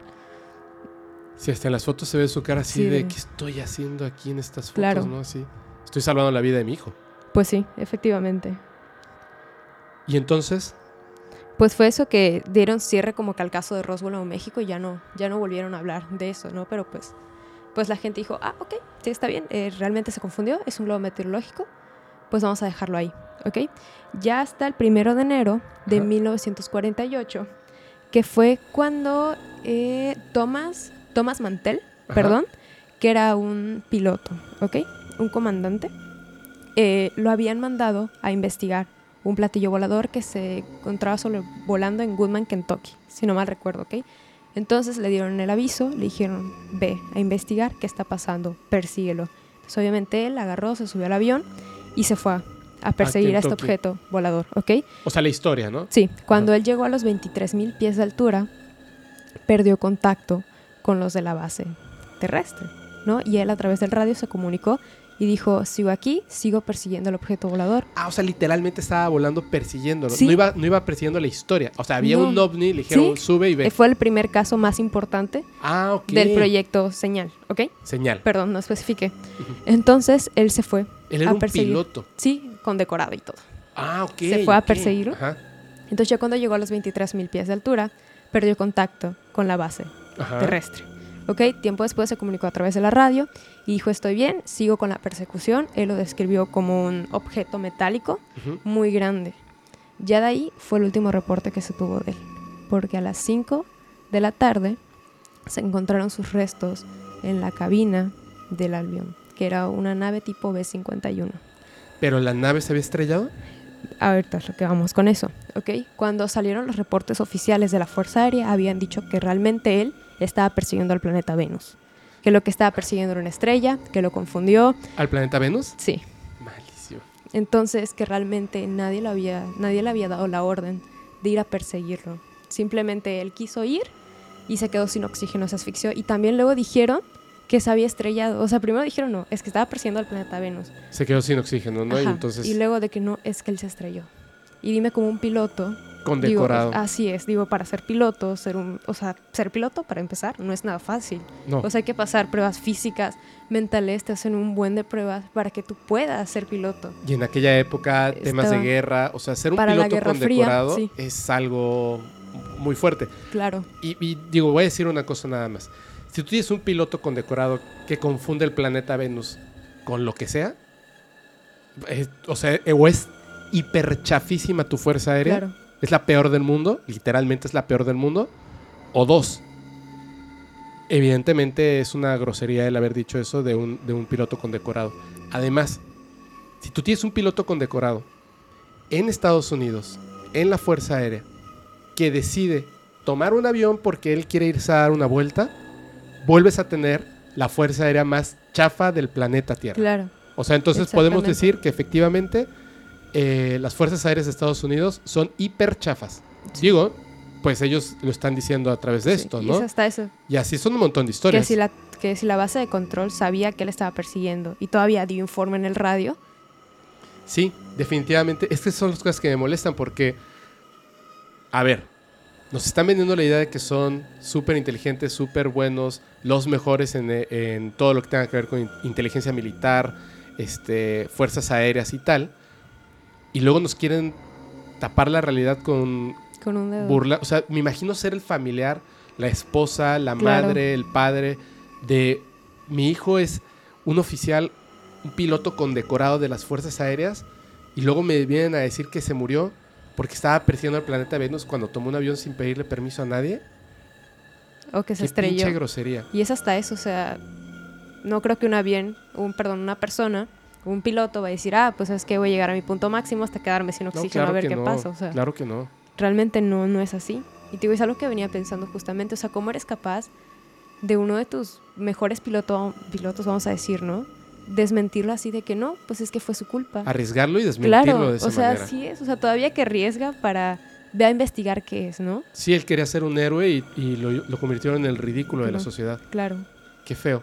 Pero entonces encontraron sus restos en la aeronave porque la aeronave sí se estrella. O sea, se estrella por ahí porque Sí. ya nadie la está piloteando. claro. Que se podría decir que sin querer, o sea, murió por perseguir esta nave. Así es, se quedó sin oxígeno. ¿Ok? Sin quedarte sin oxígeno no tienes control de la nave y obviamente que Sí, se te desmayas y adiós. Claro, Qué horrible. así es. Obviamente empezaron a haber más reportes y siempre buscaban una explicación lógica para esto, ¿ok? Desde Eh, inicio. Siempre como No- que querían, una explicación lógica, ¿no? bus- querían buscar una explicación lógica para estos fenómenos. ¿no? Vendible, ¿no? Entre la Así gente. es. Creíble. Así es, hasta que a las 2 de la mañana un piloto, un piloto de pasajeros, ¿no? Este, perdón, un avión de pasajeros. Esto pasó creo el 24 de julio de 1948. Seguimos en 1948, ¿ok? Donde el capitán y la tripulación del avión vieron literalmente una nave volar así al lado de ellos. Lo que pasó es que mucha gente también se dio cuenta de esto, o sea, estaban los tripulantes de ahí del avión, ¿no? Y, y bueno, se habló del caso y obviamente eh, las fuerzas aéreas intentaron pues minimizar el caso, decir, no, es que, pero ¿cómo minimizas si Estaban buen de Saturno, pasajeros. ¿no? realmente vieron eso, ¿no? Y aparte, se vieron también en los radares. Y aparte, dos personas en tierra se fijaron del fenómeno que estaba, que había pasado, ¿no? Entonces, obviamente, ya no pudieron como que ocultar esto. Y simplemente se quedaron callados y ya no mencionaron nada del caso. Pero ya era algo que realmente se les estaba saliendo de las manos hasta ese punto. Porque cómo, cómo calles a tantas personas No, y a un imposible. piloto, ¿sabes? Sí, claro, no. En el año 1950 a 1960, las fuerzas aéreas estadounidenses investigaron en secreto más de 12.000 casos, donde 12.681 Ajá. de esos casos lo catalogaron como fenómenos naturales y solo... A ver, de 12.000 casos, ¿cuántos catalogaron como fenómenos naturales? O sea, investigaron más de 12.000 casos, ¿no? Ajá. 12.600 12.281, Ajá. Te dije 89 86. creo Dijiste que- 681. 681, perdón. 12.681 681, sí, cuestiones naturales. así es. Fenómenos Y naturales. solo el 6% de todos esos casos los catalogaron como fenómenos inexplicables, así tal cual. O sea, no tenemos explicación. Ajá. Pudo haber sido otra cosa que, quién pero, sabe. Ajá, así es. Pero siempre decían, no, es que era globo meteorológico, es que fue reflejo del aire caliente con el aire, con el aire frío que se mezclaron. Y fueron reflejos y vieron lluvia de, de meteoritos, literal. Ujú. Pero ahí, eh, de 1950 a 1960, ya había cambiado el nombre, ¿no? Ya se llamaba Sí, Proyecto de hecho, Libro Azul. no, todavía no. Hasta ahí pasamos a lo que viene siendo el proyecto Grush. Todo esto se llama Proyecto Proyecto- Signo. Signo, así es. De ahí pasamos al proyecto Grush, al proyecto Signo. Después de todo esto, lo evolucionan al proyecto Grush o al proyecto Rencor, ¿no? Popularmente conocido. Entonces, lo que pasa es que quitan a mucha gente, gente que era considerada débil dentro del proyecto. ¿Ok? Entonces fue un proyecto mucho más rígido, con más Militar, reglas totalmente. encima. O sea, sí, literal. Y ya de ahí, las personas que tenían ahí buscaban dar explicaciones mundanas. De, de cómo se llama, de los, de, los, de los fenómenos que estaban pasando, ¿no? Del fenómeno ovni. Ajá. Y ya en, 1940, en 1952, perdón. Pero ese ya era como el estigma, ¿no? Sí, o sea, así es. tú tienes que ir a investigar este fenómeno y me tienes que entregar a mí, tu superior, una explicación terrenal. Así es. O sea, incluso estaban ellos, digamos que construyendo evidencias o modificando la realidad Sí. con tal de poder. Imagínate cómo llegas con coronel, así, así, dime, soldado raso, así. Y dices, chinga, ¿cómo le voy a decir que, que había un, un ovni literal y que tenía una pancarta que decía, no somos terrícolas, venimos de Júpiter, ¿no? Es que el- el- era el planeta Júpiter oficial. Ah, bueno, En este tiempo, Estados Unidos tenía conflictos con Corea. Entonces, cualquier objeto que se desplazara es- a esa velocidad se presumía de que se trataba de un misil. Oh, ya en la década de 1950, en el año, perdón, de 1950, los norteamericanos reportaban casos de avistamientos. Obviamente todo esto le llegaba a la Fuerza Aérea y ya era algo que todo mundo, de lo que todo mundo literal estaba hablando. Y ellos ya sabían que se había comenzado una investigación en el campo Wright, que se encuentra en el campo Wright, perdón, en Ajá. Tanato, Ohio. ok. ¿ok? Entonces ya de ahí, en 1951, se cierra el proyecto Brush y pasamos al proyecto Libra Azul, que fue el programa más amplio y grande sobre investigación, perdón, un programa gubernamental eh, de investigación de objetos voladores no identificados. Porque aquí ya es más grande porque invitan a científicos, ¿cierto? Así es. O sea, no solamente eran los militares ya. Sí, y en sí abarcó bastante tiempo. El caso que el director de- del proyecto Libra Azul fue Edward J. Ruppelt, que era un capitán de las Fuerzas Aéreas, perdón, en ese tiempo era capitán de las Fuerzas Aéreas, y también contrataron a Joseph Allen Hynek como consultor científico, era un astrónomo Que lo contrataron como consultor científico del proyecto, ¿ok? Cabe aclarar que Edward J. Ruppelt quería investigar todo esto como por su cuenta, o sea, quería descubrir el misterio de los ovnis, de los ovnis, perdón, y Joseph Allen Hynek era un escéptico Claro, ante estos temas, claro, es escéptico. astrónomo y no. Y en aquella época más. Así es, efectivamente. El Bien caso, famoso. Sí, así bien es. famoso. El caso que después de esto, eh, el- como que el caso más importante del libro azul pasó en Washington en julio de 1952, cuando la perspectiva de este, Joseph Allen Hynek cambió radicalmente. Pasó de ser escéptico a creyente. Así es. Y por otros casos que también se fueron desarrollando con el tiempo. ¿Por qué? Porque en julio de 1952 aparecieron Fighters sobrevolando el Capitolio de Washington. Wow. Que de hecho hasta hay fotografías, me Sí, parece, claro. o videos, ¿no? Sí, sí, hay videos, hay fotografías, hay de todo, ¿no? El caso que este, ¿cómo se llama? Eh, controlador aéreo, Edward, se dio cuenta de esto y le avisó a su superior y también otros dos controlaerios, otros dos controladores, perdón, aéreos, se dieron cuenta también de la situación Sí, por los radares. porque están sobrevolando Claro, están, Capitolio. sobrevola, están sobrevolando espacio aéreo no autorizado. Y, Y, es es algo... el Capitolio, o sea, es, Y la Casa Blanca. la Casa Blanca, sí, claro. De hecho, es lo que comentaba Jorge Manzanilla el capítulo pasado, Ajá. donde justamente esto que invadían terreno aéreo no autorizado está sobrevolando y sobre todo la Casa Blanca de sí, Washington, ¿no? imagínate. Obviamente imagínate la gente que fue a verlo, los periódicos, y empezaron a sacar noticias sensacionalistas del tema. O sea, literalmente todo el mundo está hablando de lo sucedido. ¿Ok? Este, ya de ahí, eh, Bueno, este, es, este científico, ¿cómo se llama, perdón? eh, que Joseph Allen Hynek. Joseph Allen Hynek. Así es. De hecho, eh, si quieres en, en lo que... Es que veo que están bien largos tus apuntes porque es un tema larguísimo. Sí, así es. Eh, nada más voy a comentar mientras, voy a hacer una, una brevísima recomendación. Es una serie muy mala, pero por- o sea, es muy mala porque está trabajada de tal manera que es otra vez influenciar al público a que piense otras cosas al respecto del fenómeno ovni o extraterrestre. Pero hay una serie que literalmente se llama así, el Proyecto Libro Azul, que si no mal recuerdo es de A&E, Sí, del canal de televisión, claro. y comienza muy bien y luego se pone muy mal. Sin embargo, hay muchos documentales al respecto y al ratito les voy a contar una historia que también toca en parte lo que es el proyecto Libro Azul.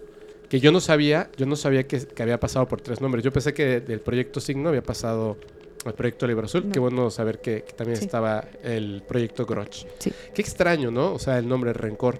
Sí. ¿Y tú sabes por qué se llama Libro Azul? Mm, No, realmente no. No, yo- yo tampoco, no, ¿eh? No, no, no vi información respecto a por qué el de los nombres. De hecho, ya retomando otra vez el caso, esta fue la primera vez que volaron perdón, sobre el Capitolio. Eh, obviamente lanzaron interceptores Starfire para estos objetos, pero los objetos inmediatamente desaparecieron. O sea, ¿ok? no le dieron a nada. No, realmente no le dieron nada. Ya para el 26 de julio, este, que fue de hecho una semana después del primer incidente, volvió a, pues a pasar esto de los, ¿cómo se llama? De los Foo Fighters, porque literalmente eran lucecitas moviéndose por todo el Capitolio. Obviamente ya las fuerzas aéreas estaban preparados pues para este momento, así que se fueron al aeropuerto nacional, tomaron la torre y base de control y a través de los radares empezaron a seguir a estas siete bolitas, porque en ambos casos se presentaron siete Foo Fighters, ¿no? Van a decir ovnis. Entonces, bueno, aquí William Patterson, que fue el que se encargó, fue el piloto que se encargó de perseguir. Así como Kenneth Arnold, lo mismo, lo mandaron a perseguir a estas naves, pero obviamente viajaban a una velocidad increíble que no era posible para naves de 1952, o sea, estamos de acuerdo. El caso que él intentó acercarse a estos objetos, Ajá. pero los objetos reportan que iban de 8000 kilómetros por hora a 12.563, una cosa así, kilómetros por hora. O sea, era imposible que ellos Sí, pudieran la velocidad era Claro. brutal. mayor, o sea, la que ellos tenían. Bueno, de aquí obviamente estaban como que, no ya no, no para los primeros inicios de la Guerra Fría, pero pues sí pensaban que a lo mejor eran armas so- soviéticas y todo ese tipo de cosas. De hecho, lo mismo con lo de Roswell, pensaron que había sido un, un arma rusa o algo así que había que había llegado a Estados Unidos. Chistoso, ¿no? Que, que Sí. la parte de la milicia están tan obsesionados con ser atacados por cualquier otra nación eh, que siempre le están echando la culpa a rusos, eh, japoneses, coreanos. Digo, ahora no porque ya sabemos que Corea es este aliado 100% de Estados Unidos, pero siempre están buscando como que una, una explicación de un enemigo, lo cual también se desmorona esa teoría. Si los rusos pueden sobrevolar a 8.000, 12.000 kilómetros por hora sobre el Capitolio en Washington, en Estados Unidos, y aún toda la milicia con toda su inteligencia, sabiendo que van a aparecer, Claro. ni siquiera son capaces, ni siquiera son capaces de, de atacarlos, derribarlos o acercarse, pues no tendría sentido ninguna guerra. Estaría, El mundo estaría eh, sometido totalmente por el gobierno ruso. Así O sea, es. nosotros estaríamos exactamente. hablando ruso en este momento, Así es. lo cual no tiene sentido. Pero bueno, entonces, ¿qué pasó? Bueno, el 29 de julio, días después, que esto fue el 26, se dio una conferencia, fue la segunda conferencia más grande después de la Segunda Guerra Mundial, perdón, que se hizo en el Pentágono, ya que es cuando John, sí, es John Alexander perdón, Stanford, Ajá. que era encargado de la NSI, NSA. NSA, perdón, gracias. Este se pone a hablar sobre esto con también otros, con otros oficiales de las fuerzas aéreas, ¿no? Y pues él comenta que realmente esto, lo que pasaba, no estaba relacionado a ningún proyecto secreto o algo así que tuviera que ver con el gobierno. Y también afirmó, realmente fue como que la primera persona entre las fuerzas aéreas en decir, ¿saben qué? Esto ha sido visto desde tiempos bíblicos. O sea, esto no es de ahorita, ya tiene años y miles de años sucediendo. Así que literalmente, abiertamente dijo, sí, o sea, existen los objetos voladores no identificados. Lo que significa Sí. los ovnis, objetos voladores, Voladores no, no identifica- No está identificados. diciendo que sean extraterrestres. No, Sí está diciendo que obviamente no son rusos claro. y no son en aquel entonces coreanos, ni japoneses, ni chinos. Ni eran cosa de ellos que estaban. Eh, claro, Sí, o sea, es algo que viene pasando en la historia de la humanidad desde que literalmente podemos tener registro de ello, ¿no? sí. De hecho, John Vanderberg, Ujú. que en ese tiempo estaba en la posición de, sa- de saber los mayores secretos del Estado, le había hecho llegar una carta que se llamaba, creo que lo estimado del asunto, algo así, que es donde platicaban de todos estos avistamientos, de todos los reportes relacionados a estos objetos, ¿no? Ok. Lo que él hizo es que simplemente agarró la carta, la rompió y la tiró a la basura y mandó a destruir todas las copias. Ahora la pregunta es, ¿por qué hizo eso? O sea, si realmente fuera algo que a él, porque es algo que le causó mucha gracia lo que le hayan mandado, ¿por qué harías de destruir todas las copias que tienes al alcance? O sea, si yo siento, yo Ajá. opino que realmente si había algo que el gobierno estaba ocultando y era algo que no querían que se supiera más allá como de ese, esa minoría, ¿no? Y por eso mandaron a destruir todas las copias, porque si algo te parece ridículo, absurdo, ¿por qué harías de destruir todas las copias? A ver, ¿Sabes? eh, te- tengo, yo tengo una, yo tengo una creencia que me parece siempre. ¿A- ¿Alguna vez has escuchado, por ejemplo, ay, es que tiene que ver con muchas cosas y se me está revolviendo la cabeza. Sí, ¿tuviste la película de Matrix? Sí, claro. Ok. L- los hermanos, bueno, las hermanas Wachowski, perdón, las hermanas Wachowski, eh, cuando escriben este, el guion de la película de Matrix, o sea, la trilogía, pero específicamente a la primera Matrix, eh, le dicen a Keanu Reeves. Ellos querían a, a Will Smith como el actor principal y después como no pudieron pagarlo y lo rechaza el papel, eh, le mandan el guion a Keanu Reeves. No pueden pagar su sueldo y lo convencen de leerlo. Pero le dijeron que antes de leer ese guion tenía que leer unos libros. Uno de esos libros es de un autor que se llama John Locke, como el personaje de la serie Lost. Pero habían otros autores. Estos autores, eh, entre ellos, digamos, como que la base de las ideas de estos libros, lo que dicen es que hay un gobierno, por así decirlo. ¿Por qué es un gobierno? Porque es una organización de personas que tienen el control del pueblo. No significa un gobierno electo. Es un gobierno que tú no sabes, o sea, no es tu presidente, lo he repetido muchas veces. Es algo más que está entrometido en muchas áreas de los gobiernos en los puntos más importantes. Ellos lo que hacen es que generan paradigmas, porque los paradigmas son ideas establecidas que el ser humano defiende hasta la muerte sin sin conocer por qué existe ese paradigma. Que está la, la- hay un experimento de los monos, ¿lo, lo conoces? Donde les enseñan a hablar y ese No, tipo no, de no, cosas. no, Ponen a un mono, eh, lo voy a explicar rápidamente para que se entienda a qué se refiere con esto de los paradigmas y se van a entender muchas cosas. Ponen un mono en una jaula y entonces hay una cuerda que evidentemente, y la cuerda, al final de la cuerda está una, una penca de plátanos. Ah, sí. Entonces el mono puede subir por la, por la cuerda y agarrar los plátanos. Entonces cuando va subiendo, la cuerda le da un- un- una descarga eléctrica. Entonces el mono se cae, ¿no? Y, y le da miedo. Y al rato intenta volver a subir y ¡pum! Le vuelven a dar un toque y cae el mono. Entonces el mono está espantado y como se da cuenta de que si trata de subir le dan una descarga eléctrica, le dan una banana y come. Al rato ponen a otro mono. Entonces el mono cuando llega no sabe que la cuerda da una descarga eléctrica y trata de subir. El mono que ya sabe que la cuerda da una descarga eléctrica trata de evitar que el mono suba. Pero el mono se pelea porque quiere una banana, le da una descarga eléctrica y cae. Entonces ya no lo vuelve a intentar. Y les dan sus bananas por no subir la cuerda. Retiran al primer mono y meten a un segundo mono. ¿Ok?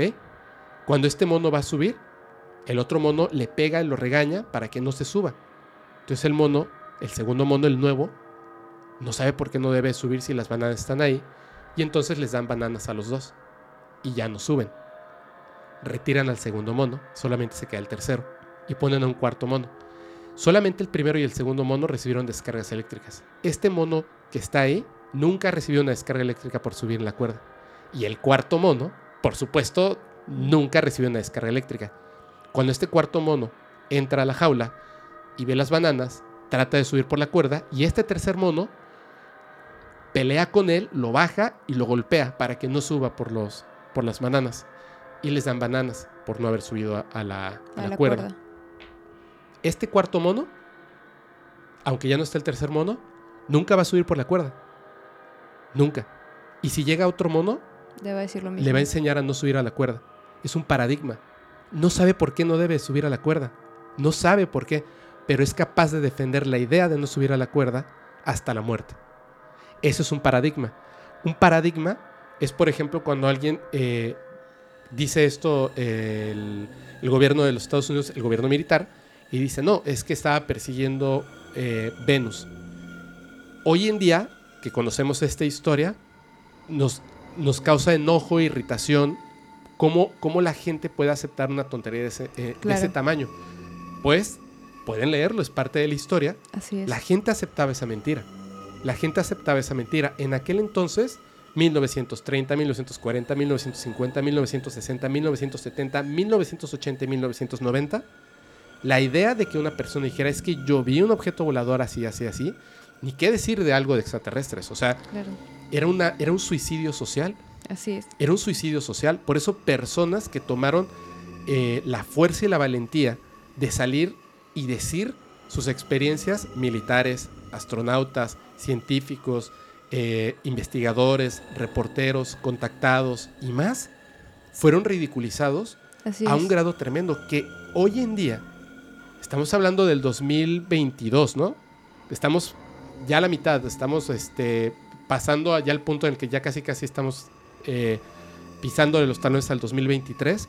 Después de tantos años, viene una persona aquí y dice, no, es que eh, yo una vez vi un objeto volador, bla, bla, bla, y en la noche vi a cuatro seres que eran así.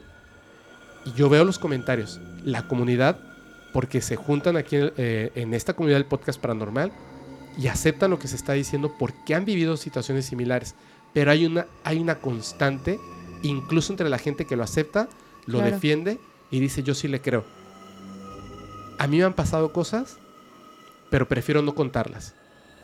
Porque tienen miedo al ridículo, creado por ese paradigma. Así es. Entonces, ¿tú crees que estas personas que contratan a Joseph Alec Hynek, por ejemplo, un científico, y se dan cuenta, o sea, lo contratan para estudiar un fenómeno que ellos desconocen, cuando en 1947 ellos ya habían recuperado una nave y ya tenían cuerpos de seres extraterrestres? Así es. No lo desconocían.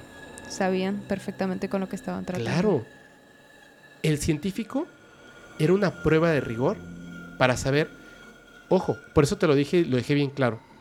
A él lo contratan, no, o sea, como científico, porque ya lo habían probado primero con militares, pero el Así militar es. va a decir lo que el militar de rango mayor le diga que tiene Así que decir. es.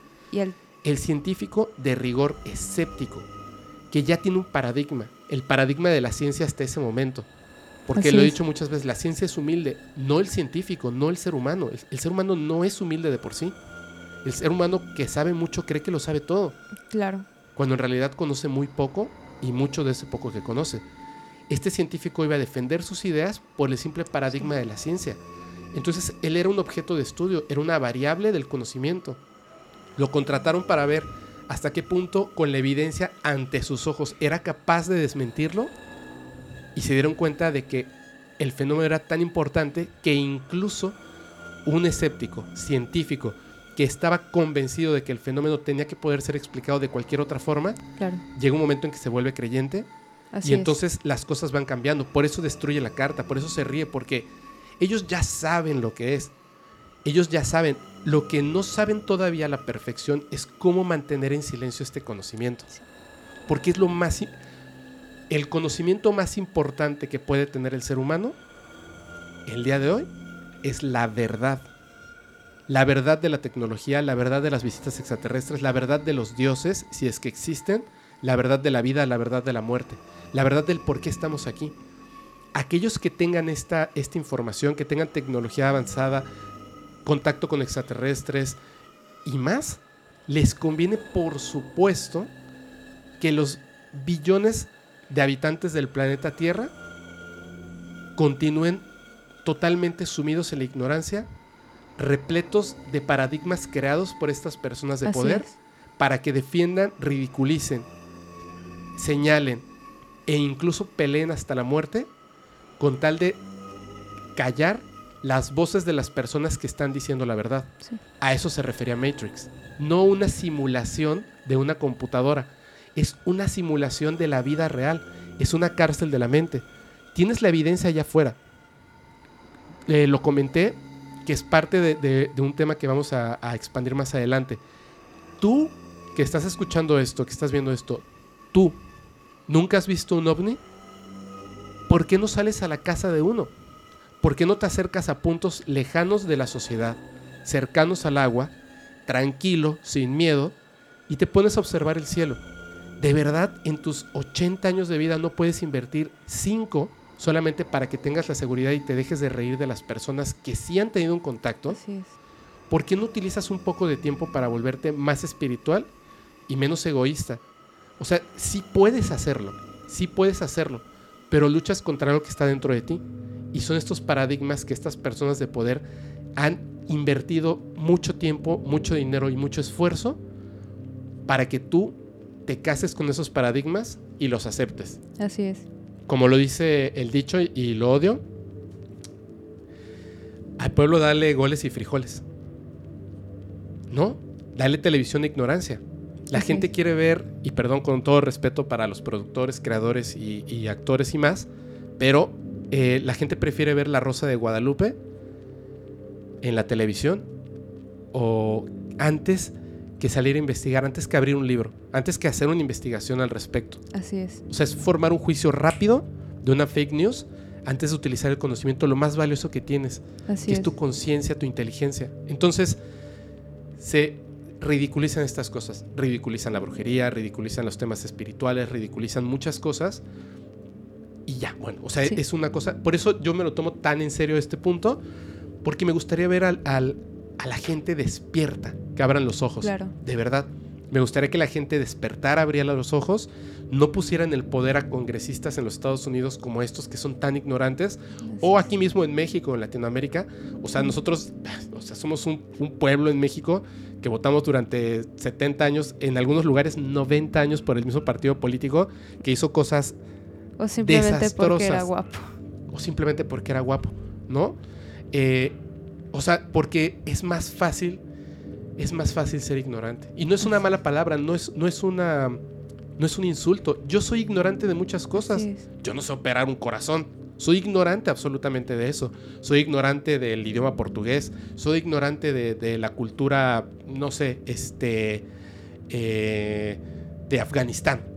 soy totalmente ignorante, no sé cuál es el platillo más importante de Irán o de Chipre, no lo sé. Pero si ya sabes que eres ignorante, no me puedo reír de la comida de Chipre porque la desconozca. Claro.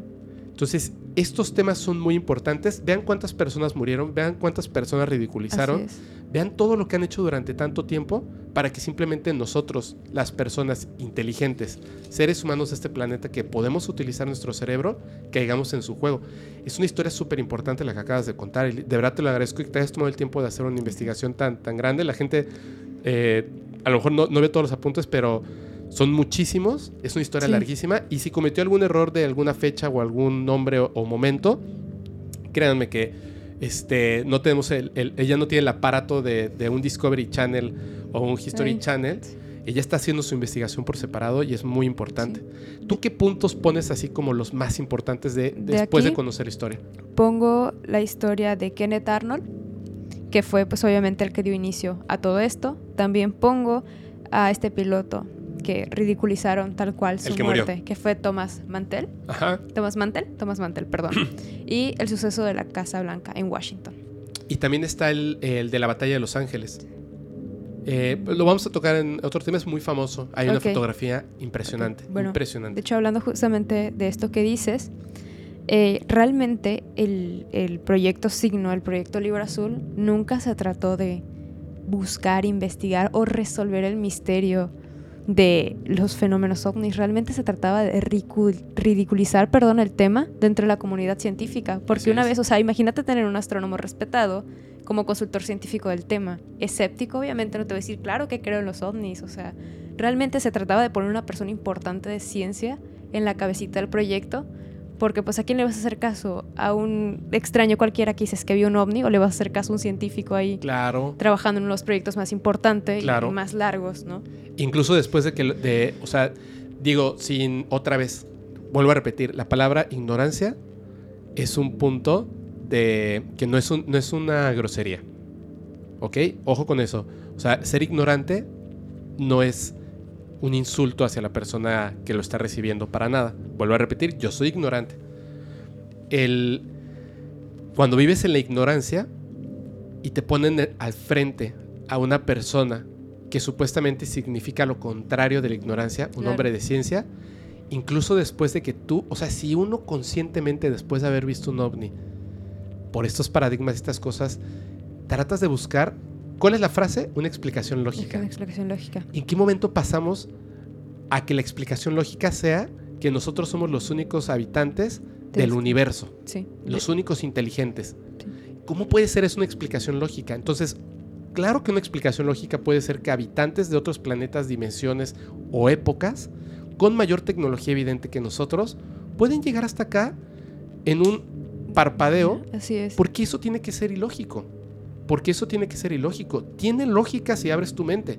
Entonces, pero en aquel entonces, 1950, estás tú con tu familia cortando leña y de repente se prende el, cielo de rojo y ves algo como una esfera que está pasando por detrás de los árboles con una luz incandescente, proteges a tus niños y donde te pegó la luz, eh, te quemaste con radiación y luego viste como que un ser que andaba por ahí pequeño de un metro veinte, vestido de negro, que te causó mucho temor sin cabello y te vas y reportas que viste un ovni y un ser extraterrestre. Y luego llega un hombre de ciencia y te dice, no.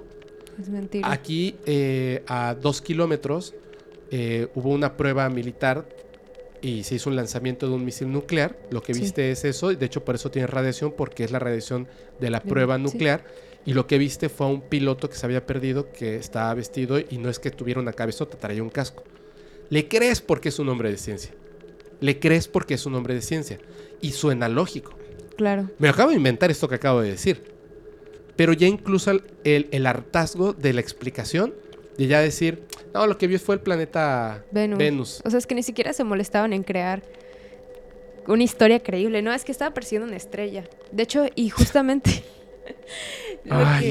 esto, las Fuerzas Aéreas de Estados Unidos se dedicaron a minimizar los casos, porque al minimizar los casos podrían dar como una explicación. O sea, todo lo que se viera en el cielo podría ser explicado. Claro. Por ellos. Y de hecho, las. como que los archivos que no fueron los que dieron la Fuerza Aérea. Realmente los demás, o sea, los que no eran comprobados, vamos a decir, ¿no? Por la Fuerza Aérea quedaban afuera. Y es como de, no, pasaban por otro tipo de, de como de filtro, se podría decir, ¿no? Ah, es que pasó este incidente, ok, pero pues la Fuerza Aérea no se encargó de, de, de revisarlo, entonces pues tiene que pasar por otro filtro, pero pues si no es por la Fuerza Aérea, es falso, completamente falso. Qué barbaridad. Qué barbaridad. Mira, hay, hay un montón de cosas que ocurrieron en esa época. Así es. Eh, Yo creo que fue porque fue un punto importante en la historia de Estados Unidos específicamente. Sí. Desde Roswell, previo a Roswell ya había contactos con estos seres. Así es. Posteriormente que ocurre todo esto porque supongo que habían fuerzas militares que querían tener ese conocimiento que sabían que algunos superiores por aquí o por allá Así es. tenían. Podrían adquirir, de hecho, era eso. Era para- eso. Era la competencia del poder de ese Así es. conocimiento. Por eso es que habían hecho todo este tipo de cosas. Ocurrieron algunas cosas que rompen la lógica. Por ejemplo, hay una historia muy famosa de cómo el presidente era. No me acuerdo si era el presidente Eisenhower o fue Truman. eh, tuvo literalmente una reunión. Lo voy a investigar bien. O sea, es una historia que me, me gusta mucho y la voy a contar un día. Pero este presidente literalmente tuvo una reunión con seres extraterrestres. La cuestión es esta. ¿Cómo puede tener un presidente Una reunión. una reunión con seres extraterrestres? O sea, no es como que le hables por teléfono o le mandes un email o una carta en aquel entonces. Previamente a, una, a un encuentro acordado en un lugar, a una hora en específico, tienes que tener un contacto con ellos, ¿cierto? Así es. Sí, Ok. ¿cómo? La historia es así porque es sorprendente. Fíjate. La reunión no la solicita el presidente. La solicitan ellos. Estos seres solicitan una reunión con el representante de los Estados Unidos de Norteamérica. ¿Cómo piden esa, esa, esa reunión? Hubo un, un accidente de una aeronave que no se sabe exactamente si fue la de Roswell, fue la de Nuevo eh, la de Aztec, Nuevo México, o fue otra, porque hay muchas, muchas, muchas naves que se han estrellado en este planeta y muchas en territorio norteamericano. No por un error, sino porque justamente ellos estaban buscando derribar las naves para obtener Sí, esa de hecho. tecnología. En ese tiempo, eh, la gente sabía que habían empezado en 1948, 49. La gente ya sabía, cuando se inició el proyecto Signo, que habían empezado con la caza de platillos voladores. Por supuesto, por supuesto. Caza y búsqueda de platillos. Estaban investigando su tecnología y en base a la observación iban a lograr derribar una nave y además ya poseían aeronaves. Se dice que las primeras aeronaves fueron encuentros arqueológicos. O sea, que eran naves que habían sido, eh, pues, de alguna manera, por alguna extraña razón, se estrellaron en el planeta Tierra, así como nosotros tenemos muchas aeronaves que se han estrellado en Marte y en la Luna, y en Venus también. Humanas, me refiero, por supuesto, humanas. Entonces, encontraron arqueólogos, al estar haciendo excavaciones, encontraron una nave extraterrestre que tenía 16.000 años de antigüedad. Estoy diciendo un número por decir, o sea, era muy antigua, pero que había encallado en la Tierra en algún momento y se quedó ahí perdida, ¿no? En el tiempo. Entonces, ya habían podido estudiar un poco de la tecnología que, que- que tiene que ver con estos, este... eh, Objetos voladores. con esos objetos voladores, con estas inteligencias. Y tenían como que un punto en común en la manera en la que se mueven en el planeta Tierra, en, en esta atmósfera, en esta física, que es en base a la antigravedad. Así Entonces es. ellos crean unas antenas que después fueron evolucionando hacia otras cosas, pero crean estas antenas que lo que hacían era duplicar la gravedad en un espacio físico de la atmósfera. Entonces cuando pasaba la nave es como si de repente pesara y. ¡pum! va al suelo. Así es como pudieron obtener muchas de estas naves. Eh, muchas, quizá tres, ¿no? Pero bueno, entre estas naves, cuando derriban una de estas naves, había un ser que se mantuvo vivo un momento. No mucho, pero estuvo un tiempo en la Tierra vivo. Después muere. Se dieron cuenta de que no podían tratarlo como un enemigo, porque podía ser peligroso, pero tampoco lo podían mantener vivo, porque no sabían cómo funcionaba exactamente. Claro. Había falta hacer muchos estudios con ellos. Pero en esa nave que derriban, tienen que avisar al presidente de los Estados Unidos. O sea, imagínate, estaban derribando naves y el presidente de los Estados Unidos no sabía que existía esto. No sabía que existían las naves, no sabía que existía un grupo de personas trabajando con el dinero de los gobierno. impuestos de, lo- de las personas en Estados Unidos para estudiar esta tecnología y estas naves. Entonces, derriban la nave y hay algo que encuentran dentro de la nave por la cual se ven en la obligación de avisarle al presidente para que tome una decisión. Y él se involucra totalmente en esto porque tenía llegados en la CIA, él había estado en la CIA, etcétera, etcétera, y tenía como un poco de conocimiento al respecto. Lo que encuentran en esta nave fueron los torsos, brazos y piernas de 14 personas. No estaban las cabezas, no estaban los pies. Piernas sin el pie, brazos completos con la mano y torsos sin cabezas de 14 personas. Se dieron cuenta de que estaban dentro de esta nave en un compartimiento que no era visible a simple, vi- a simple vista, pero estaba como una hielera, digamos. Y esta nave, por lo que se dieron cuenta, es que obviamente había llegado al planeta Tierra, se había llevado unas personas, los habían mutilado y se los estaban quizá llevando a otro lugar para estudiarlos. Entonces, como ya implica directamente a ciudadanos, Claro. fue que tuvieron que hablar con él para que él tomara una decisión. Lo que le explican estas personas, porque obviamente lo que piensas es tenemos que defendernos, y le dicen, Pues no, sí. espera, espera. O sea, es que estas, estos seres no están llegando a la Tierra para, para hacernos daño. Es extraño esto, pero cuando nosotros hacemos pruebas con animales, en un principio, muchos animales mueren. Así es. Cuando estudiamos eh, los mares, muchos animales mueren. No es que los científicos quieran matar a estos animales, sino que de principio muchos animales mueren hasta que Claro. obtenemos y generamos técnicas para evitar matarlos. Así es. Pero en un principio la ciencia comienza así, ahí está el holocausto y muchas cosas más. Entonces, eh, muchos avances científicos, eso, a eso. Claro, de hecho, en, perdón que te interrumpa, en la carrera de medicina, la otra vez estaba hablando con mi primo y me dijo es que realmente no nos tocó hacer prácticas porque no había alguien muerto. Y dijo, sonará muy feo que te lo diga así, pero pues qué lástima que nadie murió. Porque Sí. realmente tienes que profanar, si podremos decirlo de una manera así. O sea, Claro. tienes que abrir un cuerpo, si no, si no ¿cómo? Muchos, de hecho. Demasiados. Entonces, imagínate, ¿no? Antes eh, se los recuerdo, digo, a mí no me tocó, pero creo que a mi mamá sí. En la escuela, en la secundaria, te hacían abrir una rana. Y era una rana que el día anterior estaba viva. Así es. Entonces, así es como funciona. Entonces, a lo mejor eh, se dan cuenta de esto y le dicen, es que es la primera vez que nos encontramos con algo así. Es como, o sea, ¿habían muchas? Sí, tenemos muchas. Pero eh, es información clasificada. Dice, pero soy el presidente de los Estados Unidos. Es información que está por encima del presidente de los Estados Unidos. Y literalmente es como venderle tu alma al diablo y le entró con todo. Dijo, yo le entro con todo y es una persona 100% de confianza para ellos porque nunca dijo nada. Su hija sí, pero bueno, es otra historia. La cuestión está en que la decisión era la siguiente. Le dice, es que ellos no pueden hacer esto. Dice, tenemos una opción. Tú puedes tomar la decisión. Podemos prohibirles que lo hagan o permitírselos de cierta manera.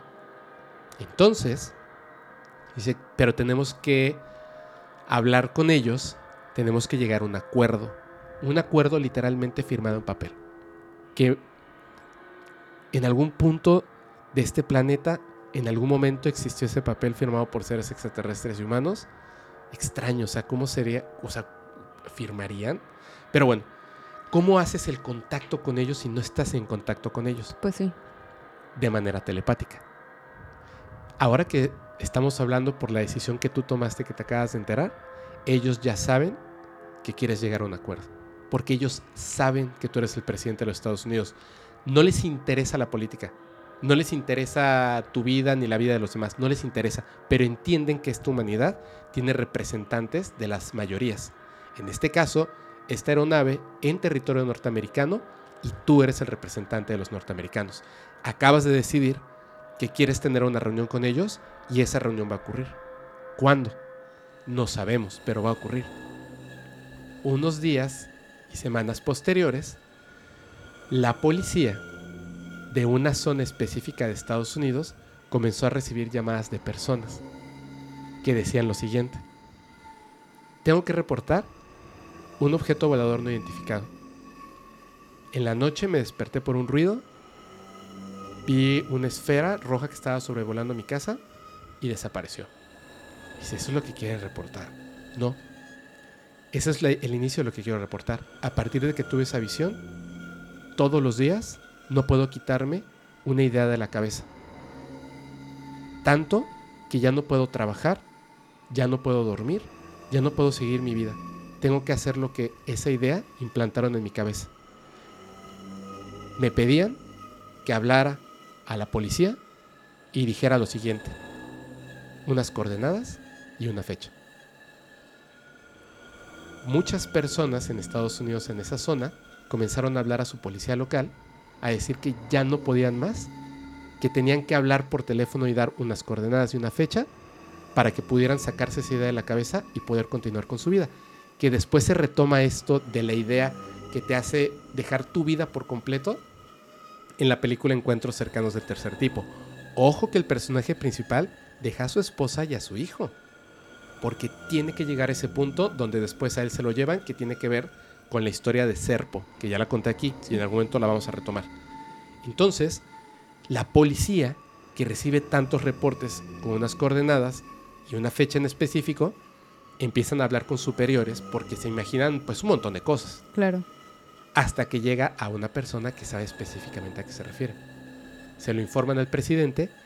Ese día, el presidente viaja a esas coordenadas, que era literalmente donde había una base secreta de los Estados Unidos. Ese día el presidente desapareció totalmente porque en Estados Unidos sí sabían siempre qué es lo que hace el presidente. Digo, ahora en Sí. México lo sabemos todos los días porque hay una Sí. mañanera, pero Sí. antes, ¿qué está haciendo el Peña Nieto? Pues, ¿Quién sabe? sabe, ¿no? Durante un año yo no sé. Si no aparece en la tele, no lo sé. En Estados Unidos sí, como ahora en México, todos los días tú sabes qué hace tu presidente. De repente desapareció.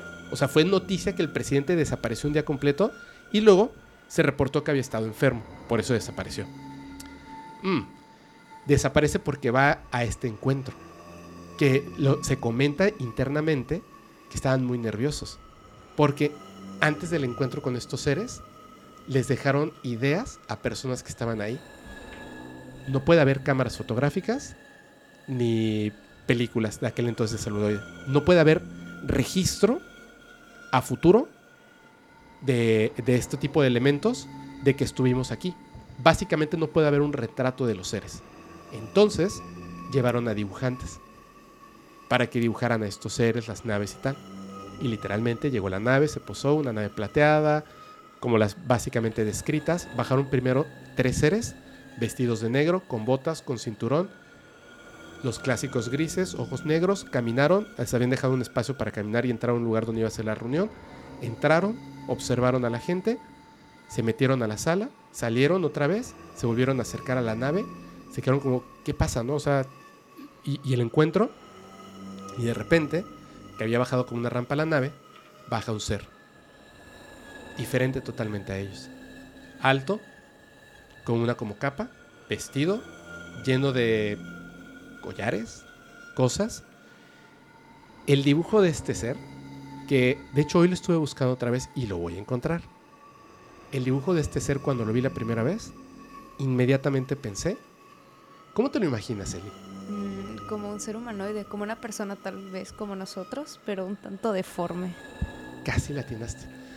Piensa en esto. Los dioses aztecas, sus representaciones en piedra, que tienen como que la nariz súper aguileña, como con los pómulos saltados, como Muy marcados. muy marcados, como un- llenos como de piedras en el rostro, orejas grandes con cosas incrustadas y tal. El dibujo de este ser era un ser delgado, más alto que un ser humano, lleno de cosas en la cara, como un ser humano deforme. Ese era.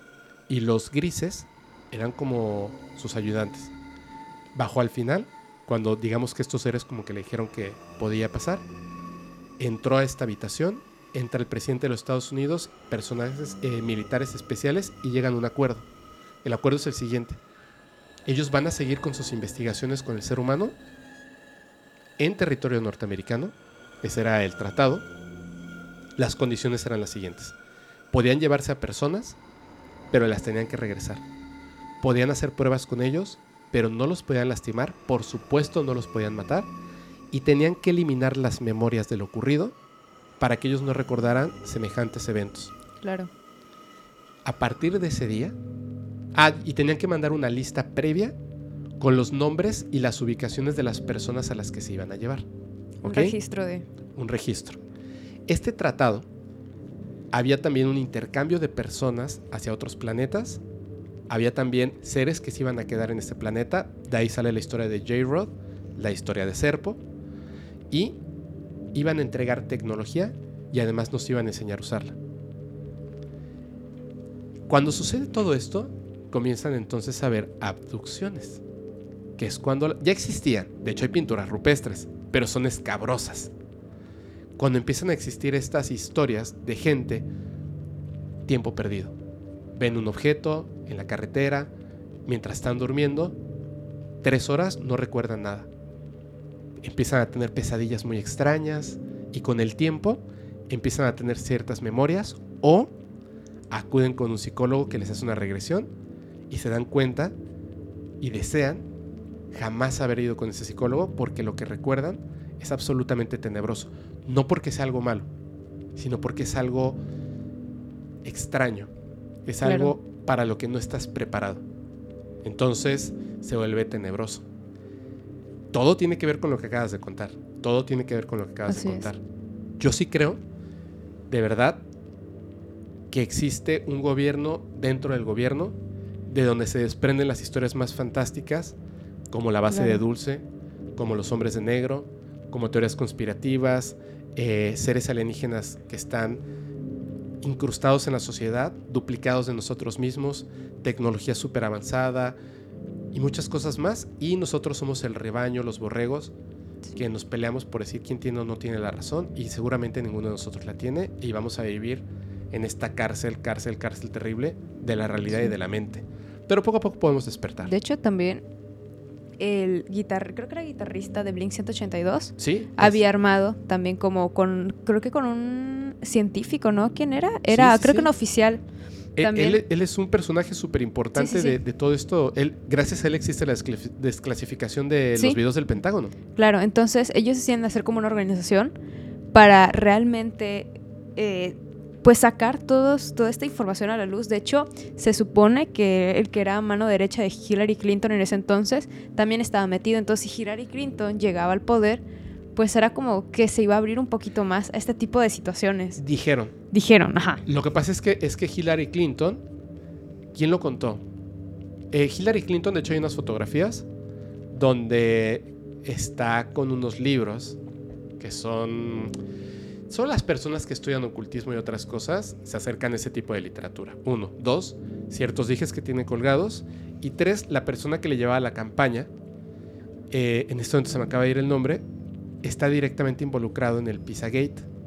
Y Hillary Clinton y Bill Clinton, que fue el primer presidente en Estados Unidos que quiso desclasificar la información del fenómeno ovni, recordarán de este eh, bacteria gusano en un meteorito que sabía, sabemos, perdón, que proviene de Marte, o sea, impactó Sí. contra Marte y es un pedazo de, de Marte que se, que se impactó en la Tierra y que contenía pruebas, evidencias de mm, un gusano o una bacteria grande, digamos, que se quedó fosilizada marciana. Eso Bill Clinton fue el primero en sacarlo. Él, él está muy interesado. Después Hillary Clinton, su mujer. Pero en realidad dicen que estaban utilizando este proceso de información para que la gente los apoyara a Hillary Clinton y llegara al poder, pero no tenían ninguna intención de, De desclasificarlo. desclasificar. Solamente querían obtener el poder fuerte de las masas para evitar todo el problema que se les venía del Pizzagate, que culminó Pues con, sí. la, con la detención de algunos importantes productores de cine y de la música, Sí, el movimiento Me Too y por supuesto del suicidio. De Jeffrey Epstein, ¿no? Exactamente. O sea, lo peor de la humanidad escondido en lo que posiblemente pueda ser la noticia más importante de la historia de la humanidad.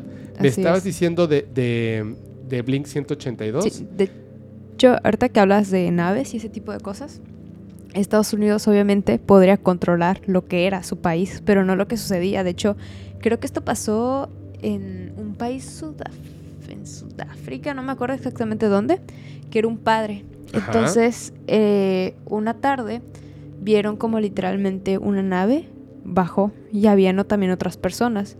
El caso que de esta nave descendieron unos pleiadianos Ok. y les dieron como información y se pusieron a platicar. Tal cual después estas personas, estos pleiadianos, volvieron a subir a la nave y se volvieron a ir. Obviamente el padre no es como que estuvieran investi- este, metidos en fenómenos ovnis o algo así. De hecho, él sabía que era algo más. O sea, él ya estaba seguro de que algo estaba detrás de esto. No, obviamente fue un caso que también se tapó, del que no se habló mucho. Pero pues de que también ahí está este avistamiento. De hecho, Brasil... ¿No era el tengo- papa? No. Es no, que no. hay una historia de un papa que fue No. visitado por un ser extraterrestre. No, esto era de un sacerdote que estaba haciendo creo que servicio en uno de sus pueblillos. ¿Aquí? Y pues bueno, no, no, no, creo que fue en Sudáfrica por ahí, Ah, no, ok, no sé exactamente. Pero pues sí pasó esto y hubieron varios testigos. O sea, las personas literalmente convivieron con estos seres pleiadianos. ok. De hecho, también hay otro caso, eh, me falta el nombre y todas las, las fechas, perdón, pero les habían platicado que te- había como una posible, un, un posible conflicto, ¿no? Como que entre países y estaban en riesgo.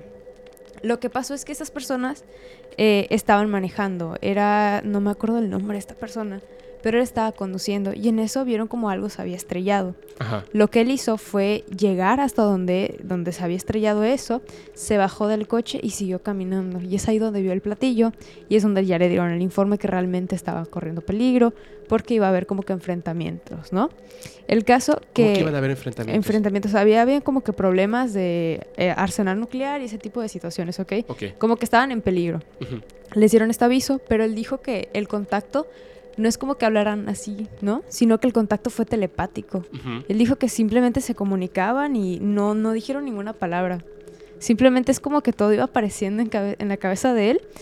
Obviamente se dio este, este reporte y también otras personas del pueblo pues le comentaron a la prensa lo que estaba pasando. Tiempo después, obviamente, minimizaron el caso.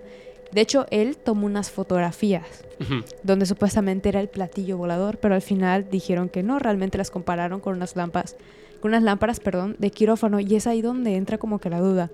Él sí habrá tenido el contacto y el gobierno a lo mejor le haya dicho, ¿sabes qué? Tomen una foto a las lámparas, lo mismo que pasó con Roswell, Nuevo México, para minimizar el caso y no poner en riesgo su vida. Pues claro, o sea, si tienes al gobierno amen- amenazándote, perdón, pues claro que va a hacer lo que ellos Es que ha pasado un montón de veces eso, ¿eh? Así es, sí, o sea, y es eso que es ahí donde ponen como que en duda la credibilidad de esto, porque si me estás mostrando unas imágenes que realmente son falsas, que son lámparas de un quirófano, y me estás diciendo que tuviste encuentro con unos seres de otro, de otro universo, entonces, ¿cómo?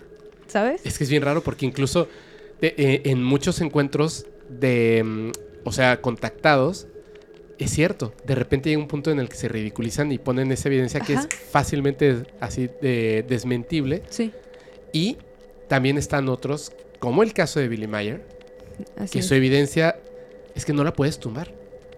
Puedes intentarlo y lo han intentado, bueno, de muchísimas maneras. No puedes tumbar su evidencia, no puedes tumbar su evidencia y aún así la gente no cree. Claro. Aún así la gente dice, no, ¿cómo va a ser que ese señor llegaron los pleyadianos y, y le contó que este había sido Jesús y que el otro no sé qué y que conoció a Gandhi y que conoció a Saddam Hussein y que bla, bla, bla. No, está loco. ¿Y las evidencias? Ahí están. O sea, es el paradigma, es el paradigma de las cosas. Oye. Exactamente. Wow, uf. Mira, este, ¿sabes qué, qué me gustaría un montón? Me gustaría muchísimo, muchísimo, muchísimo que la gente, es más, lo voy a apuntar. Ah, se llama Tom DeLonge. Tom, Eh, de hecho, sí, sí, Tom. De hecho, hablando de lo que... Uy, a ver. De lo que me decías, Ajá. hay dos reportes confirmados donde naves es- extraterrestres, perdón, han modificado, o sea, en las bases nucleares, perdón, Ah, tienen arsenal sí. nuclear, es seguro, seguro de que vas a ver un ovni sobrevolando el área. De hecho, no me acuerdo en qué país, solo sé que fue en Asia, ¿ok? Donde había pasado, ah, creo que algo había, creo que fue como un, algo así como lo de Chernobyl, pero a mucho menor escala. Sí, lo fue que, lo pa- de... lo que pasó en Japón. Sí, así es, lo de Japón, ¿ok? Sí. Entonces, lo que pasó es que días antes del incidente habían visto sobrevolar Así naves. es. Días después del incidente vieron sobrevolar naves. Y muchos dicen que realmente era porque estaban como que ayudando a todo este tipo que había pasado para que no se contaminara la gente ellos como que también ayudaban a la limpieza porque en las noches de hecho era seguro de que habían lucecitas en, esa, en esa área y obviamente la gente no puede entrar porque pues corren riesgo. Entonces estaban las naves ahí sobrevolando, ayudando. Y de hecho es algo que también le dijeron a esta persona que te digo, Ajá. que se bajó del carro y se fue a hablar con estos pleiadianos que al final lo desmintieron con una lámpara de quirófano. Y justamente también había dicho lo mismo con bases de arsenal nuclear. Y hay dos casos registrados donde realmente se activan, un, o sea, un- en uno, perdón, para que pudieran activar este misil, tendrían que ponerse de acuerdo una base y otra base que estaba no, no sé en dónde. Pero en eso los controles se empiezan a activar por sí solos Así es. en solo una nave y el misil literalmente pasa a salir. Pero obviamente la gente se asustó y sabes que vámonos, pero no pasó nada, simplemente se vio ahí el ovni pasando, cruzando ahí como si nada. El, el caso al que te refieres, y te voy a hacer dos anotaciones, es el de Fukushima en Japón. Así es. Ok, cuando ocurrió es- esto, que es muy reciente, Sí, que ocurre esto en Japón, en Fukushima, previamente se vieron las naves sobrevolando la zona donde iba a ocurrir el incidente. sí. posteriormente. Pero lo más increíble de todo esto es, y lo pueden investigar, de verdad. No voy a hacer un video al respecto porque es interesante, pero no, no tiene más de dónde agarrarse. Pero sí voy a hablar del tema de, de las, de las eh, ojivas nucleares y su relación con los, con los extraterrestres, porque Claro. directamente es eso. Incluso tienen una huella digital de un extraterrestre en una ojiva nuclear. Pero a ese punto sí vamos a llegar. Me parece mucho más interesante. La cuestión estaba en que en Fukushima, en Japón, previamente y posteriormente ocurre. Pero hay una cosa que casi nadie sabe. Y lo pueden investigar porque hasta hay videos. Hubo un momento en el que literalmente, como no podían detener el, el- evento, se dieron cuenta de que literal iba a ser peor que lo de Chernobyl. No había manera de detenerlo. Y en el momento cúspide, cuando ya todo iba a valer queso, hay un video donde aparece una esferita que está sobrevolando eh, la central nuclear y de repente el núcleo comenzó a bajar su temperatura. No son malos. Nos salvaron. Y todos van a decir, oye, ¿por qué no lo detuvieron? Como, ¿por qué? O sea, nos han advertido infinidad de veces que nos Así es. Nos han advertido infinidad de veces y no pueden hacerlo. Acuérdense lo que dijo este... eh, ¿El presidente de Estados Unidos? no, no, no, no, no. Eh, de Canadá, el exministro de Canadá, que habla acerca de, de la Federación Galáctica de Seres Extraterrestres, tienen prohibido intervenir en un planeta en vías de extinción o evolución, que es donde estamos nosotros. Entonces, no pueden intervenir. Híjole, ya metieron la patota. Bueno, Sí. Uy, manda algo y que no se muera la mitad de la humanidad, ¿sabes? Este, y también, porque hay otra cosa que comentó Julio. Cuando hay una explosión nuclear de una ojiva, que Stephen Hawking, ah, no, Jorge lo comentó, él mismo, o sea, decía que en ese momento hay como, es como si dividieras el espacio-tiempo por un pequeño momento y ese espacio se llena de algo que proviene de algún lugar. Estás desgarrando la realidad. Entonces, nosotros pensamos que lanzar una bomba puede tener un efecto solamente en el planeta Tierra, pero puede tener un efecto en otras realidades, en otros planetas, en otras constelaciones. De verdad, Claro. estamos conectados con el todo. Entonces, obviamente les interesa que no estemos haciendo idioteces. Pues sí. No por nosotros, o sea, en parte sí, sino también por ellos. O sea, si mi vecino de aquí al lado quema su casa, hombre, Se quema pues la tuya. se quema la mía. O sea, a lo mejor no se quema toda mi casa, pero sí se quema una parte de mi casa. Entonces, claro que me importa que mi vecino no se prenda en fuego, ¿no? Por supuesto que me interesa. Pero yo no puedo obligarlo a que no se prenda en fuego. Pero si se prende en fuego, le hablo a los bomberos. Eso es lo que hicieron. Entonces, bueno. Vamos a hacer una. Si te parece bien. Ah, quería, hacer, quería dejar una pregunta. Quiero que me ayudes a construirla. Porque la voy a poner en Spotify. La voy a poner en, en YouTube. En los, bueno, ahí lo van a poner en los comentarios. Ustedes pueden dejar todos los comentarios que quieran. Pueden platicar de lo que ustedes quieran, de verdad. Espero que les esté gustando mucho este episodio. A mí me está encantando. Porque te lo dije, vas a tocar un tema sensible conmigo. Me encantan estos temas mucho. Eh, no sé ni cuánto tiempo llevemos de programa. Ah, ya, ya estamos este, pe- 56 pegándole, pegándole a las dos horas un poquito más. Todavía me falta que yo cuente una historia, ¿eh? Ok, ok. Em, ¿Me puedes hacer un favor? Claro. Ayúdame a construir la pregunta. ¿Qué le vamos a preguntar a esta comunidad paranormal? Uf, Tiene que ser una pregunta importante.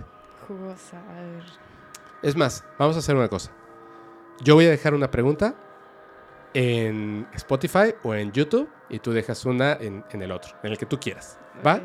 La pregunta que yo voy a hacer es la siguiente y la voy a apuntar porque si no luego se me olvida. ¿Tú crees? A ver, la pregunta es la siguiente. Perdón, la construye bien. ¿Tú crees que en este momento en el planeta Tierra existen seres extraterrestres que conviven con este gobierno oculto? O, lo parafraseo de otra manera más sencilla, ¿tú crees que existe un gobierno oculto en la Tierra que tiene contacto con seres extraterrestres? ¿Y tú? ¿Cuál es la pregunta que Uf. quieres hacer? Bueno, mm, antes de decir una pregunta, de pasar esa pregunta, la otra vez estaba hablando con Christopher Ajá. y justamente les platicaba esto, que bueno, siento yo que no, o sea, en general, o sea, no, no conviene que, por ejemplo, como tú dices, que haya un gobierno, exista un gobierno oculto, ¿no? Y obviamente no puedes meter como que a, a todos los presidentes, ¿no? Dentro de esta misma, como este, A dentro de ese mismo Creo que solamente gobierno, uno o dos. a gobierno oculto, ¿no? Entonces imagínate de que, ah, ok, vamos a hablar sobre objetos voladores no identificados, vamos a hacer contacto con seres de otros, de otros planetas y después cada seis años, que es acá en México, ¿no? Cada, y cada sexenio, cuatro en Estados Unidos. cada cuatro, volvemos a cambiar de presidente y volvemos a, ver, a hacer lo mismo, a Se ver te si realmente toda la información. apruebas. O sea, obviamente, entonces tiene que haber algo de personas que realmente estén interesadas en el tema, que realmente estén para darle seguimiento a este caso, porque no te conviene cada cuatro años estar, estar cambiando de líder. Ujú. Entonces, algo que justamente también comentábamos con, con Christopher, este tipo de, de situaciones, ¿no? Que, que pues al final te cuentas tiene lógica. Claro. Pues sí, o sea, no... Pues sí, o sea... Por eso es que hay un nivel más arriba que el presidente de los Estados Claro. Unidos. Porque, pues, ah, perdón, señor, pero usted lo cambiamos cada cuatro años. Sí, Y el, el director de la CIA lleva 20 años en su puesto. claro, O sea, el presidente no sabía del MK Ultra. así es. Y el exdirector de la CIA se suicidó. O sea, cuando lo descubren se suicida. Porque esto venía pasando desde antes de los Beatles. Claro, y o tenía sea, que ver con Inglaterra. Así es. O sea, el presidente de los Estados Unidos no sabía que había un acuerdo entre Estados Unidos e Inglaterra de décadas para Claro. meter drogas LSD entre la gente justo antes de una guerra para controlarlos a través de la música y las drogas. Sí, de hecho, también, ahorita que mencionas eso. Ay, a ver. Ya se me Tu pregunta, tu pregunta. Tiene- Tienes que poner tu pregunta porque todavía tengo que contar una historia. pregunta. No, no sé qué pregunta. A ver, qué pregunta. Bueno, al ratito si quieres la, la pones. Ok, va, va. Voy a contarte una historia. Con esta, si te parece, ya vamos a cerrar este capítulo. Es una historia muy buena. La voy a contar. No exactamente como fue, porque me voy a brincar algunos detallitos que no es que sienta que no son importantes, por supuesto que son importantes, sino que no son tan interesantes para la historia y quiero darle un giro para que la vivan. Así que les voy a pedir un favor. A partir de este momento, si estás escuchando esto mientras manejas en una oscura y terrorífica carretera, vas bien, tú estás perfecto, presta mucha atención a lo siguiente. Es una historia de las más importantes de la historia del fenómeno ovni. Si estás en tu casa, acuéstate, tápate y apaga la luz. Presta mucha atención y permite que tu imaginación narre la parte visual de la historia. Les voy a contar, te voy a contar la historia de Betty y Barney Hill los primeros contactados y secuestrados por seres extraterrestres, extraterrestres de la época moderna. ¿Sabes quiénes son? Me suenan. Ok, vamos a escuchar a Telate. Va.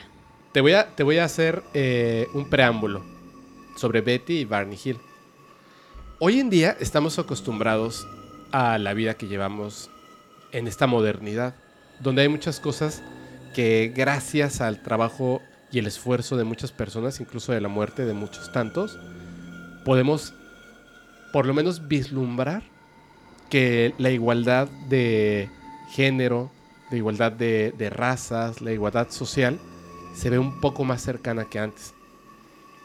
antes, no, no quiero decir que, que- que ya estemos bien, estamos muy mal, Sí. pero antes estaban mucho peor. Obviamente, si, si en aquel entonces, eh, te estoy hablando de los años 1960, habían ciertas cosas que, que hoy en día, bueno, serían imposibles, ¿no? O sea, un- una persona hablando de, de las cosas de las que yo hablo y tatuado, eh, pues obviamente sería como súper tachado, ridiculizado, me aventaría, o sea, habría gente que, que- que me lastimaría físicamente en la calle Así es. solamente por decir estas cosas, ¿no? Por estar de repente, pero cuando me preguntan así directamente, oye, ¿tú eres católico o religioso? Y yo decir, no, no, hombre, peor. O sea, quizá posiblemente ya hubiese pasado algo terrible. Y qué bueno que vivimos en una sociedad donde ya se puede normalizar este tipo de cosas. Imagínate, eh, esto ocurre el 19 de septiembre de 1961. Aquí es donde comienza todo. Betty era una trabajadora social. Era una mujer que había estado casada, divorciada. Conoce a un hombre, Barney, Barney Hill. Cuando conoce a Barney, Barney estaba casado. Barney después se divorcia y empieza a salir con Betty. Tiempo después se casa. Barney, en Estados Unidos, es afrodescendiente. Y Betty es una mujer blanca. Imagínate en 1961. Qué bueno que la familia y los, eh, familiares, perdón, y los amigos de Betty aceptaron de una manera increíble el- la relación entre esas personas, porque tú le vas sumando las cosas y de entrada ya empieza a ser un poco complejo. Te hago una pregunta desde ahorita y voy a contar algo terrible. Imagínate vivir en una sociedad con un racismo impresionante, Sí. con, con una mentalidad súper religiosa, súper cerrada en aquel momento, hermética, patriota y muchas cosas más. Y de repente tienes a una pareja eh, interracial que por azares del destino les toca vivir una experiencia increíble y se atreven a contar y decir que fueron abducidos, secuestrados por seres extraterrestres, cuando ni siquiera existía como tal bien definido el término en la televisión, en los diarios, etcétera, porque ellos son que conozcamos de manera como oficial, por así decirlo, el primer este el primer secuestro de seres extraterrestres, que además marcan la pauta de lo que se empiezan a convertir en subsecuentes secuestros de seres extraterrestres a personas. Ellos marcan la pauta de muchas cosas, muchas cosas que les voy a contar en este momento te van a parecer como, sí, lo he escuchado una y mil veces. Piensa que es la primera vez que se escucha. La primera vez que se escucha, repito, en una pareja interracial en Estados Unidos en 1961. Piénsalo por un momento. ¿Tú crees que una pareja de este tipo en aquel entonces en Estados Unidos, divorciados, casados nuevamente, hubiesen querido contar algo así para llamar la atención y el foco hacia ellos? Claro que no. Por supuesto que no. De hecho, una de las razones por las que muere Barney más adelante es debido a algo que vivió aquí. Ahora te lo voy a explicar. Resulta que ellos se van, eh, van a, de honeymoon, o sea, de su luna de miel, y se van a, a un viaje a Nueva York y después pasan hasta Canadá.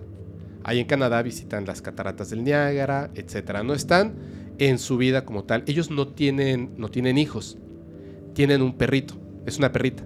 Eh, la perrita se llama Delcy. Entonces Barney y Betty viajan con su perrita y la tratan, creo que como yo que trato a mi perrita como La si fuera mi hija, a la rutila. Entonces, cuando viajan, incluso que se van, te digo, de luna de miel, se llevan a su perrita.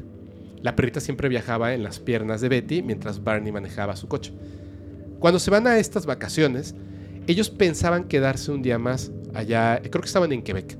Pensaban quedarse un día más, pero escuchan las noticias, ese día en la mañana escuchan las noticias que se está acercando una tormenta que posiblemente se convierta en un huracán. Entonces dicen, no vale la pena que nos quedemos porque, digo, no va a entrar un huracán aquí, pero nos va a llover y no vamos a poder salir y tal y tal y tal. Mejor vamos a recorrer un poquito la ciudad y ya en la tarde, ¡pum!, tomamos de, de regreso, ¿no? Hacia Estados Unidos. Entonces eso hacen y van de regreso hacia Estados Unidos. Van manejando en la carretera en la noche. Punto número uno, se quedan absolutamente solos en la carretera. Y entonces Betty observa una luz a lo lejos. Y lo observa y lo observa y lo observa y le está viendo y se le hace muy rara. Y entonces le dice a Barney, oye, yo te conté que de, esto de, de, los ovnis, que mi hermana y mi amiga vieron uno y tal. Y le dice, sí. Y dice, que creo que ahí hay uno. le dice, no, ¿cómo crees? Eso que estamos viendo ahí puede ser o una estrella, que está, pues una estrella potente en el cielo, pero ¿sabes qué es lo que debe ser? Debe ser un satélite que está por ahí, ¿no? dice, no, ¿cómo crees? O sea, si estoy viendo que es como, tiene como un movimiento raro. Y dice, no tiene un movimiento raro, está tan lejos que pues obviamente nosotros lo notamos como algo raro. Deciden detener el coche porque el objeto sí tiene un movimiento un poco raro, pero está lejos. Entonces deciden detener el coche para verlo bien y también pues para que Delcy pueda caminar un poquito por ahí y hacer sus necesidades, ¿no? En la carretera. Entonces se paran y Barney va a... Eh, esto pasa en la carretera de New Hampshire. Entonces Barney toma unos binoculares que tiene en el coche. Repito, Estados Unidos. En la cajuela, nada más para que tengan este detalle porque a futuro es importante, tiene un arma. Toma los binoculares que tiene ahí en su coche. Él es un hombre muy cuidadoso con sus cosas. Eso también es un detalle bien importante. Y ella también. Como no tienen hijos, mayores son como muy meticulosos con muchas cosas, entonces tienen como que un orden muy específico. Toma los binoculares y se pone a ver este objeto y se da cuenta, al ver el objeto, que evidentemente no es una estrella, no es un satélite, y piensa por un momento que puede ser una estrella fugaz, pero va bajando y luego sube. Entonces evidentemente, pues no puede ser una estrella fugaz. Y ella le está diciendo, ves, te lo dije, es un ovni. Y le dice, no, ¿cómo va a ser un ovni? ¿Sabes qué? Debe de ser una aeronave del ejército de Estados Unidos o un helicóptero. Eso sí tiene sentido. Porque ya con los binoculares ve como unas, o sea que no es una sola luz, sino como que es un grupo de lucecitas. Y de repente, él que está viendo la luz, empieza a pensar, ¿Y si es otra cosa? ¿Y si es algo peligroso? Si son quizá una aeronave de un gobierno extranjero y estamos aquí solos en la carretera. Y si yo tengo que defender a mi mujer. Entonces va a la cajuela, la abre, toma el arma y se la guarda en la bolsa. Regresa al frente del automóvil mientras Betty anda por ahí con el perrito. Toma los binoculares porque el objeto ya está más cerca. Toma los binoculares y empieza a observar el objeto. Está tan cerca el objeto ya que en los binoculares lo logra ver con total claridad. Es un objeto discoidal, el clásico objeto volador no identificado, así, el ovni, el platillo volador, que tiene como una en la parte de abajo, como si tuviera una ventana amplia, como si fuera de, vidrio toda la parte de abajo, y observa lo que él dice que son entre 8 y 11 personas o humanoides que están en esta parte como del cristal observándolo a él. En las puntas del objeto tiene unas luces rojas. Él se queda impresionado de lo que está viendo y de repente uno de estos seres que está ahí, repito, la nave se va acercando, cada vez los ve más cerca, aunque sea a través de los binoculares, uno de estos seres se le queda viendo a él, fijamente, y él fijamente al ser conforme se acerca, empieza a ver los detalles del ser. Ya no ve a los otros, o sea, ya está tan cerca que ya ve únicamente este ser. Está vestido de negro, de un negro brillante, de una sola pieza. No tiene cabello, tiene la frente amplia, la cabeza amplia, no tiene orejas, la nariz muy pequeña, la boca pequeñita, los ojos grandes y muy separados, como si hubiera mucho espacio entre un ojo y otro. lo observa, él empieza a sentir un terror absoluto de lo que está pasando, de lo que, de lo que está viendo en ese momento en los binoculares. Y este ser, mientras lo observa, le pone una idea en la cabeza a Barney. Y Barney no puede voltear hacia otro lado. Mientras está observándolo, el humanoide le pone esta idea en la cabeza. Quédate donde estás. Sigue mirando. Y Barney no puede dejar de voltear. Quiere voltear hacia otro lado porque tiene miedo. No se puede mover, solamente puede ver al ser. Y el ser lo sigue viendo y le sigue metiendo la idea. Quédate donde estás. Sigue mirando. Quédate donde estás. Sigue mirando. Y él, sintiendo que cada vez están más cerca, empieza a pensar en su esposa y en todo lo que puede pasar. Piensa que van a morir, que algo terrible está a punto de pasar. Y el ser lo sigue viendo. Quédate donde estás. Sigue mirando. Y en un momento, con todas sus fuerzas, logra separar la vista del ser. Baja los, los binoculares y le grita, Betty, vámonos. Y ella se queda así como de, ¿qué está pasando? Y dice, súbete al coche, súbete. Toma el perro, se sube al coche, él se mete totalmente espantado, prende el automóvil y ¡pum! acelera a fondo, ¿no? Y le dice, ¿qué pasa? ¿Qué pasa? Y dice, sube el vidrio, sube el vidrio, sube el vidrio, sube el vidrio. Está, eh, lo nota que él está muy espantado y le dice, cálmate, cálmate. Y le dice, no, no, no. Este, vámonos, vámonos de aquí, por favor, vámonos, nos tenemos que ir rápidamente.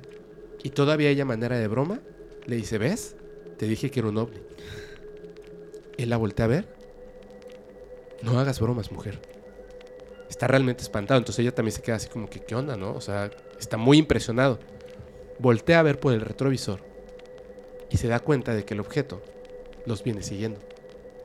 Ya está muy cerca. Y le dice, Barney, está atrás de nosotros, está muy cerca. Él observa, trata de huir y de repente el objeto pasa por encima de ellos. Ellos tratan de asomarse para verlo. Se pone adelante y baja. Como si hiciera una barricada frente a ellos. Se frenan y ya no recuerdan nada. Unas horas después, están a más de 160 kilómetros, manejando lentamente, en silencio, como si no hubiera pasado nada. De hecho, lo único que recuerdan es que se detuvieron para que bajara el perrito, que tomó los binoculares y vio un objeto a lo lejos. Pero, cuando llegan a su casa, saben que algo pasó, porque recuerdan el objeto, recuerdan el ovni y saben que algo malo pasó, pero no saben qué. Entonces, cuando él se estaciona, le dice, tengo que ir al baño, tengo mucha urgencia de ir al baño, siento algo raro en mis genitales. Corre al baño, orina y se revisa los genitales Barney. Siente que algo, algo pasó y está espantado. Cuando regresa, ella se quita su vestido para guardarlo y se da cuenta de que el vestido está lleno de un polvo rosa. Su vestido es azul, está lleno de un polvo rosa y le dice, mira, está como manchado, pero es como un polvo muy fino. Y le dice, es lo que vimos en la carretera. Seguramente es algo radioactivo. Y entonces se bañan varias veces esa noche, porque tienen la idea como no recuerdan, de que esa aeronave era del ejército y era algo radioactivo. De hecho, comenta Barney que si están enfermos, va a demandar al gobierno de los Estados Unidos porque les, este, los impregnaron de radiación y se bañan varias veces esa noche para quitarse esa radiación que creen que tienen.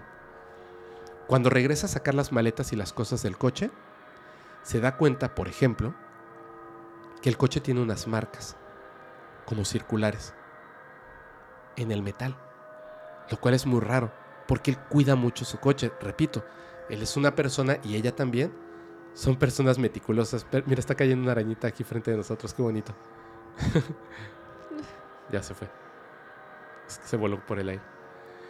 Em, se da cuenta de que ocurrió esto en el coche al grado de que se da cuenta de que los binoculares la correa está torcida, como si hubiera un jaloneo y la correa se hubiera quedado torcida, chueca y maltratada. Entonces él regresa y le dice, Betty, algo pasó porque hay cosas raras en el coche. Y le dice, y también descubrió otra cosa en el vestido. Mira, la cremallera o cierre está roto. Como si hubiese peleado contra alguien y hubiesen tratado de arrancar su vestido. Entonces, como no pueden recordar nada, de hecho platican, lo que más les extraña es ese tiempo que no recuerdan, porque él piensa, si me quedé dormido, ¿cómo pude manejar 160 kilómetros? Claro. Es muy extraño y tal, pero bueno, eh, se van a dormir. Antes de dormir, Betty le habla por teléfono a su hermana y le dice, oye, acabamos de llegar y tal, ay, qué bueno. Eh, es muy tarde, lo siento por la hora, pero es que vimos un ovni en la carretera. ¿De verdad? ¿Recuerdas que le habían contado que la amiga y tal, lo del ovni, ¿no? Le cuenta y le cuenta que hay un tiempo perdido y que no recuerdan qué pasó y tal. Y entonces, obviamente, pues la hermana le dice, no puede ser, o sea, ¿qué, qué, habrá pasado? ¿Están bien? Y dice, sí, estamos bien. Creemos que a lo mejor tenemos radiación, creo que vamos a, a tener que revisarnos y tal. Pero bueno, solo te quería comentar que estamos bien, ya estamos en la casa. Se acuestan a dormir. Esta conversación quien cuenta hoy la historia de Betty Barney Hill es una señora ya mayor que es la sobrina de Betty, la hija de la hermana. Cuando hizo esta llamada, ella escuchó a su mamá hablando con, con su tía. Se van a dormir. Barney tiene malos sueños, no pesadillas, malos sueños. Está incómodo, está inquieto, se levanta muy mal al día siguiente, pero Betty tiene pesadillas donde ella recuerda lo que te acabo de contar en un principio, que él gritó, que se subieron al coche y que se fueron. Empieza a pasar el tiempo y Betty comienza a recordar, poco a poco comienza a recordar un poco más, un poco más, un poco más, pero sabe que hay algo muy importante que no puede recordar. Y Barney le dice, no, te estás imaginando cosas, son pesadillas. Lo que, lo que pasó es que vimos una aeronave del ejército y ya, no hay otra cosa más allá de eso. Pero ella es una mujer muy, muy, muy persistente. Le dice, no, algo pasó, algo pasó, algo pasó, te noto inquieto en las noches, te noto mal, algo pasó y tenemos que saber qué fue. Resulta que después de, todo esto que, que, está ocurriendo, se entera porque como le habló a la hermana, lo cuenta con la amiga, lo cuenta en la iglesia, lo cuenta por aquí, lo cuenta por allá, que vieron un ovni, que no recuerdan que pasó tres horas, pero lo cuenta como una anécdota, o sea, no lo cuenta, dice, yo nunca quise atraer los reflectores hacia mí, lo conté como una anécdota. Lo que no contaba ella es que su historia era la primera que tenía ese rasgo extraño de pérdida de memoria, de desaparecer en una carretera, aparecer en otras 160 kilómetros después, lo del vestido y muchas otras cosas. Entonces, se empieza a hablar entre la gente de la historia de Betty Barney Hill, hasta que llega a una persona que es un reportero que va y les pide permiso de entrevistarlos. Barney, por supuesto, está un poco molesto con la situación, porque, les recuerdo, es una pareja interracial en Estados Unidos y tal, y él no quiere, él es un poco, es más este como... Reservado. Reservado. Pero Betty le dice, no va a pasar nada, simplemente es, la verdad y por qué no lo contamos y ya, ¿no? Cuentan la historia, él les hace la entrevista, lo que recuerdan y tal. Y unos días después, llega a su casa Paul W. Henderson, de la USAF, y los entrevista durante 30 minutos nada más. Sus preguntas son muy cortas y dice Betty que incluso cuando ellos querían dar respuesta, él los cortaba. Es decir, ¿qué fue lo que vio? No, pues vimos una nave así, bla, bla, bla, bla. Pero en un punto la nave tenía algo bajo. Bueno, sí, sí, sí, era discoidal. Ajá. Eh, ¿Qué otra cosa recuerda? O sea, era como así, ¿no? Y después de 30 minutos, cuando terminan, digamos, de contar la historia así rápidamente, les dice, miren, pasa lo siguiente yo estoy encargado ahorita del proyecto Libro Azul. Entonces, tengo que investigar estos temas de las personas que dicen haber tenido un encuentro con objetos voladores no identificados. Pero lamentablemente, y debo decírselo, lo que, ustedes vieron, pues no fue un objeto volador no identificado, ni fue un helicóptero, ni fue un avión de las Fuerzas Aéreas, ni nada similar. Lo que ustedes vieron fue el planeta Júpiter. Te lo juro, Eli, no te estoy mintiendo. Aquí está mi apunte. Por eso cuando me lo dijiste dije, ay, Dios mío. El planeta era Venus, no Júpiter. Sí, pero al final peor, ¿no? Yo creo que este cuate se le ocurrió a Júpiter porque pensó que era más grande, que se veía más grande desde la Tierra. Eh, y eso fue lo que les dijo, literal. Eso fue lo que les dijo. Sí, me imagino que, que Barney haber dicho, te dije que no dijeras nada. Es que Júpiter suelta polvitos rosas. Pero las cosas no se iban a quedar así. Después de que este, este oficial, Paul W. Henderson, se va, hay unas personas que le dicen a Betty, fíjate que hay un psicólogo que hace algo que se llama regresión y te puede ayudar a recordar, abre tus memorias. Entonces ella dice, ay, guay, estaría padrísimo, ¿no? Y todo, porque yo quiero recordar. Barney no quiere recordar, pero yo sí quiero recordar. Entonces, los visita un doctor que se llama Benjamin Simon. Esto ocurre, la primera regresión, el 4 de enero de 1964, casi tres años después, dos años y fracción. Pero él piensa lo siguiente, cuando llega y los entrevista, antes de la regresión, les pide algo. Voy a hacer la entrevista únicamente con Betty y luego voy a hacer la entrevista únicamente con Barney. Luego voy a hacer la regresión únicamente con Betty y luego voy a hacer la regresión únicamente con Barney. Entonces, este doctor, el doctor Benjamin Simon, decide hacer esto de separarlos para entrevistarlos por separado y también para hacer las regresiones por separado. Y le hace ciertas preguntas a, Betty y a Barney. Se da cuenta de que obviamente en ese estado consciente sus historias tienen muchos puntos en los que obviamente son idénticas. La forma de la nave, eh, la forma en la que pasaron las cosas, toda, toda la secuencia de, de, sucesos, pues son iguales. Pero aquí obviamente les surge la primera duda. Siendo que esto pasó hace ya casi tres años, ellos se pudieron haber puesto de acuerdo en la narrativa de su historia. Estas personas, Betty y Barney, nunca habían sido eh, Nunca, habían estado en un proceso de regresión psicológica. Entonces, él sabía que iba a encontrar la parte donde obviamente ellos iban a, a errar en las historias o que iban a contar exactamente lo que pasó en ese punto donde estuvieran en la regresión. Los lleva a su consultorio y le dice a esto pasa el 4 de enero de 1964. Conocido, digamos, digo, conocido por mí como el día de la regresión de Betty Barney Hill. Primero le hace la regresión a Betty. Y Barney se, queda fuera del consultorio, sentado, pues esperando, ¿no? Ahí mientras le hace la regresión a Betty. Y en esta regresión le empieza a contar los sucesos, obviamente desde su punto de vista. Que está con el perrito, que está pensando que seguramente eso es un ovni, que, que bueno, o sea, como un ovni, ¿no? Allá a lo lejos. la parte que, que ya les había contado, donde Barney le, dice desesperadamente que se suban al coche, que van avanzando, el diálogo que tienen, cuando de repente eh, este objeto pasa por encima de ellos y ¡pum! se detiene, no toca el piso, pero se detiene en la carretera con una luz así como roja, la de las orillas, a unos cuantos metros flotando, pero ya de frente a ellos. Entonces se tiene que frenar totalmente Barney en el coche y le dice a su mujer que no se baje. Entonces ella ve cuando Barney sale del automóvil, está muy nerviosa y lo ve que se acerca hacia la luz y no regresa. Entonces ella, en, los nervios que tiene, dice, ¿qué está pasando? ¿Qué está pasando? Decide bajarse del automóvil.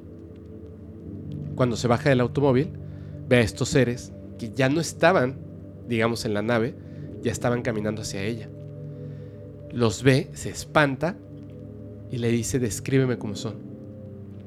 Y le dice, son casi, podría decirse que son humanos, porque tienen dos piernas, dos brazos, cabeza, ojos. Es como si no tuvieran orejas.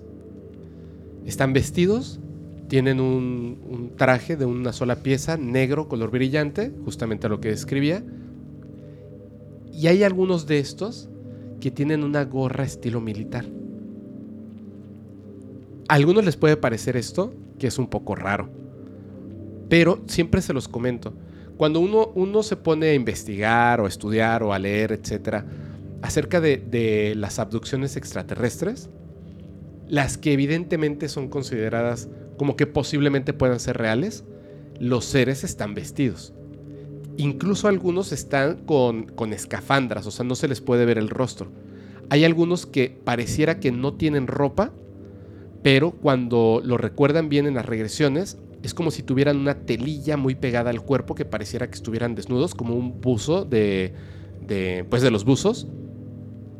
Y algunos que, que quizá no tienen algo que les cubra el rostro o ciertas partes del cuerpo, como si estuvieran ahora sí que desnudos, pero que también describen los mismos abducidos como que no eran seres vivos, sino como androides.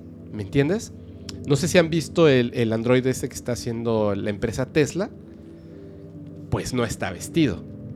Digo, tiene una forma que tú reconocerías como algo que no necesita estar vestido porque es un robot, Claro, aunque es humanoide, pero pues no tiene sentido que vistas a tu robot pues sí. pero tiene una forma que tú reconoces como es no estar desnudo. Entonces es justamente esto. Y el 100% de los estudios que se han hecho, donde se deduce que evidentemente es falso, es porque la gente describe a estos seres extraterrestres como lo que Hollywood nos ha enseñado. Desnudos, sin genitales. No tiene ningún sentido. Claro. Voy a lo siguiente. Podría tener sentido que no tengan genitales, por supuesto. No todos los seres vivos tienen que tener genitales expuestos o visibles. O posiblemente ni siquiera tengan una reproducción sexual y no tener por qué tener genitales. Pero si vas a estar en un planeta ajeno al tuyo, desnudo, o sea, pisas una piedra y- y- o un vidrio, o sea, es ilógico. Entonces, ella los describe así y que tienen estos como gorritos militares. Entonces, hay una rampa que baja del objeto y estos seres le dicen que, el- que la acompañen. Pero es como una orden en su cabeza que tiene que cumplir, aunque realmente no quiere. Pero lo que sí ve es que están arrastrando a Barney al interior de la nave. O sea, ella está yendo hacia la nave por la orden, caminando por su propio pie, y a él se lo están llevando. Como que él no quiso aceptar la orden. Y ella está preocupada por Barney. Cuando suben a la nave, los dividen. A él se lo llevan a una, digamos, a una habitación y a ella se la llevan a otra habitación. Ella le pregunta al, al ser que ella reconoce como el líder, de hecho así se refiere a él, el líder, que es como el que manda ahí en ese lugar, y le pregunta, literalmente hablando, no de manera telepática, le pregunta que por qué no, no están juntos, por qué los están separando, por qué se está llevando a Barney a otro lado. Y el ser le responde, hablando en inglés, y le dice, porque si hacemos estas pruebas en conjunto, vamos a tardar más tiempo. No te preocupes, no les vamos a hacer daño, todo va a estar bien, pero es mejor si lo hacemos por separado. El inglés de este ser es como, dice que es como si una persona apenas hubiese aprendido a hablar inglés, como si hablara con un acento extranjero y mal. O sea, como que no lo puede pronunciar ni lo puede construir de manera correcta, pero se entiende lo que dice. Se la, se la llevan, la acuestan en una, en una eh, cama, perdón, antes de acostarla en esta cama, le piden que se quite la ropa. Y uno de estos seres intenta ayudarla, que es cuando le desgarra el vestido. De hecho, ella se da cuenta de que el vestido se desgarra del cierre cuando se lo están quitando. Y entonces le hacen pruebas literalmente de cabello, sacan una cosa que es como un escalpelo, con el que le tallan la piel como para tomar muestras de, las células de su piel. Eh, le cortan un mechón de cabello, le cortan las uñas y las colocan en, en un recipiente pequeño, como si se tratara literalmente de, de un hospital. O sea, no es nada como súper exagerado de tecnología. Le retiran esto, así el cabello, le hacen pruebas y tal. Y de repente, este ahora era como que este es el científico, ¿no? El médico y este es el líder. Este que es como, como el, el médico, el científico, de repente se aleja, sale de la habitación, bueno, se alejan un pedacito ahí de la habitación y llega con una aguja muy grande que cuando ella la ve, pues le da miedo. Y el otro ser, el líder, le dice, tranquila, no va a pasar nada. Y se le, le ponen la aguja en el ombligo y le insertan. Y entonces ella grita de dolor. Y el ser que tiene la aguja pasa su mano, como el movimiento de los Jedi, pasa su mano así frente a su rostro e inmediatamente ella eh, deja de tener dolor. Por ahí vi un comentario que se me hizo bastante, este, omito aquí, adjetivo, de una persona que, que para atacar el caso de Betty Barney Hill dice, ¿y por qué no hizo eso desde el principio? Pues quizá no sabía que iba a causar dolor, ¿no? En el paciente. O sea, repito, no son dioses, no son seres perfectos, son seres extraterrestres que usan gorra. Entonces, hacen las pruebas y tal, ella siente como, como algo dentro de ella, eh, como que está retirando. Terminan las pruebas y entonces se pone a hablar con este ser que es como el líder. Y hay otros que son como científico, médico, el líder, ¿no?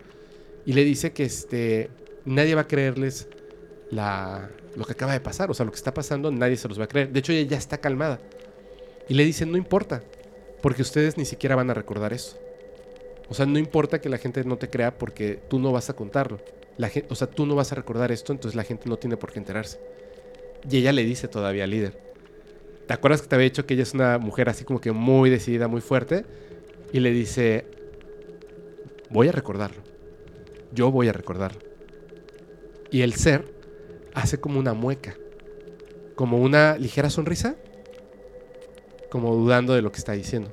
Entonces le dice, tan estoy segura de que voy a recordarlo, ¿me permites tomar algo de lo que está aquí? Y hay como literalmente como unos libros. Dice, ¿puedo llevarme uno de estos? Y le dice, no. Se puedes verlo, pero no te lo puedes llevar. Porque el ser está seguro de que ella no va a recordarlo. Toma uno de estos libros y ve un montón de inscripciones rarísimas que pues obviamente no entiende. Y le dice, ¿qué es esto? Y le dice, es, es un... Es como información de donde nosotros venimos. Y le dice, ¿de dónde vienen ustedes? Entonces el ser, en lo que es como la nave, la pared, hay unos como controles, le muestra y le dice, mira. Y entonces se genera una imagen, me imagino que haber sido como un holograma o algo en la pared, donde se ve un conjunto de estrellas.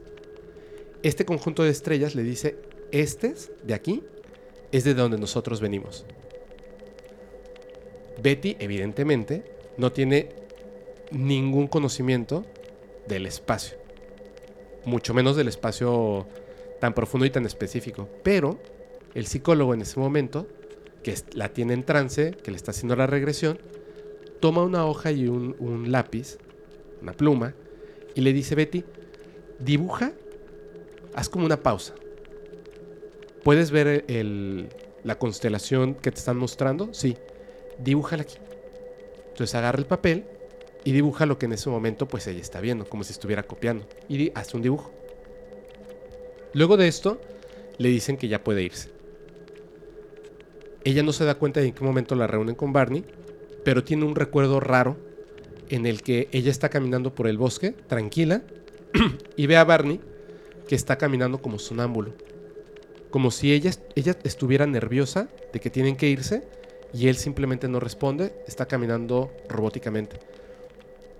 De repente, ya están en el coche manejando tranquilamente, que es donde recuerdan normalmente la historia. El psicólogo guarda el dibujo, le dice, mira lo que dibujaste, voy a quedármelo un momento.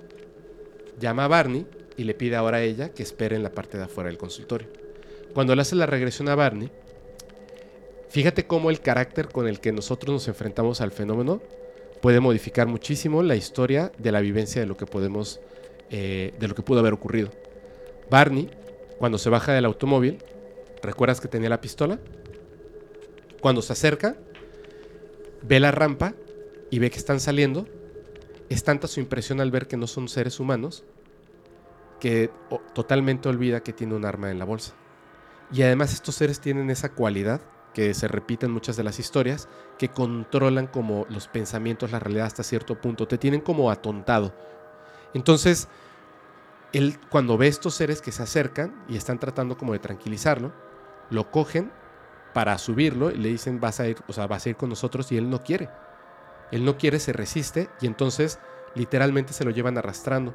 Él recuerda cómo sus, sus zapatos hacen ruido contra el metal de la, De la rampa. de la rampa. Recuerda cuando lo llevan, él no sabe que a, a Betty se la llevan a otra habitación, él está muy espantado y cuando se lo llevan, lo controlan, lo, lo dejan como en estado de trance también y comienzan a hacerle pruebas. Solamente que en su caso son diferentes estas pruebas. Omití un detalle que ahorita voy a contarlo. En estas pruebas lo que están haciendo con él son mucho más dolorosas. A él extraen sangre y cuando están haciendo estas pruebas que lo desnudan, él siente cómo le están insertando algo por el glande. Siente un dolor tremendo cuando esto se, se inserta dentro de su cuerpo, de su genital, y después tiene una sensación como de eyaculación. Retiran el objeto y después hacen lo que muchas personas se han burlado porque insertan algo por la salida, ya sabes, de una manera muy dolorosa. Entonces, él tiene mucho miedo de lo que está pasando, realmente está aterrorizado, y uno de estos seres le pide que abra la boca.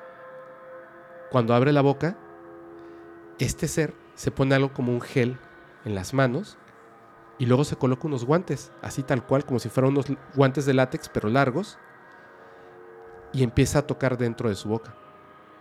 Él tiene los dientes postizos. Entonces, cuando está en eso, le retira los dientes y los observan. Están observando los dientes, se los vuelven a colocar y este mismo ser sale de la habitación, él lo ve retirarse. En la regresión de Betty, dice que entra un científico, otro, y le pide que abra la boca. Cuando abre la boca, empieza a hacer el mismo ritual. Se pone un gel, se pone unos guantes, empieza a tratar de jalarle los dientes con fuerza.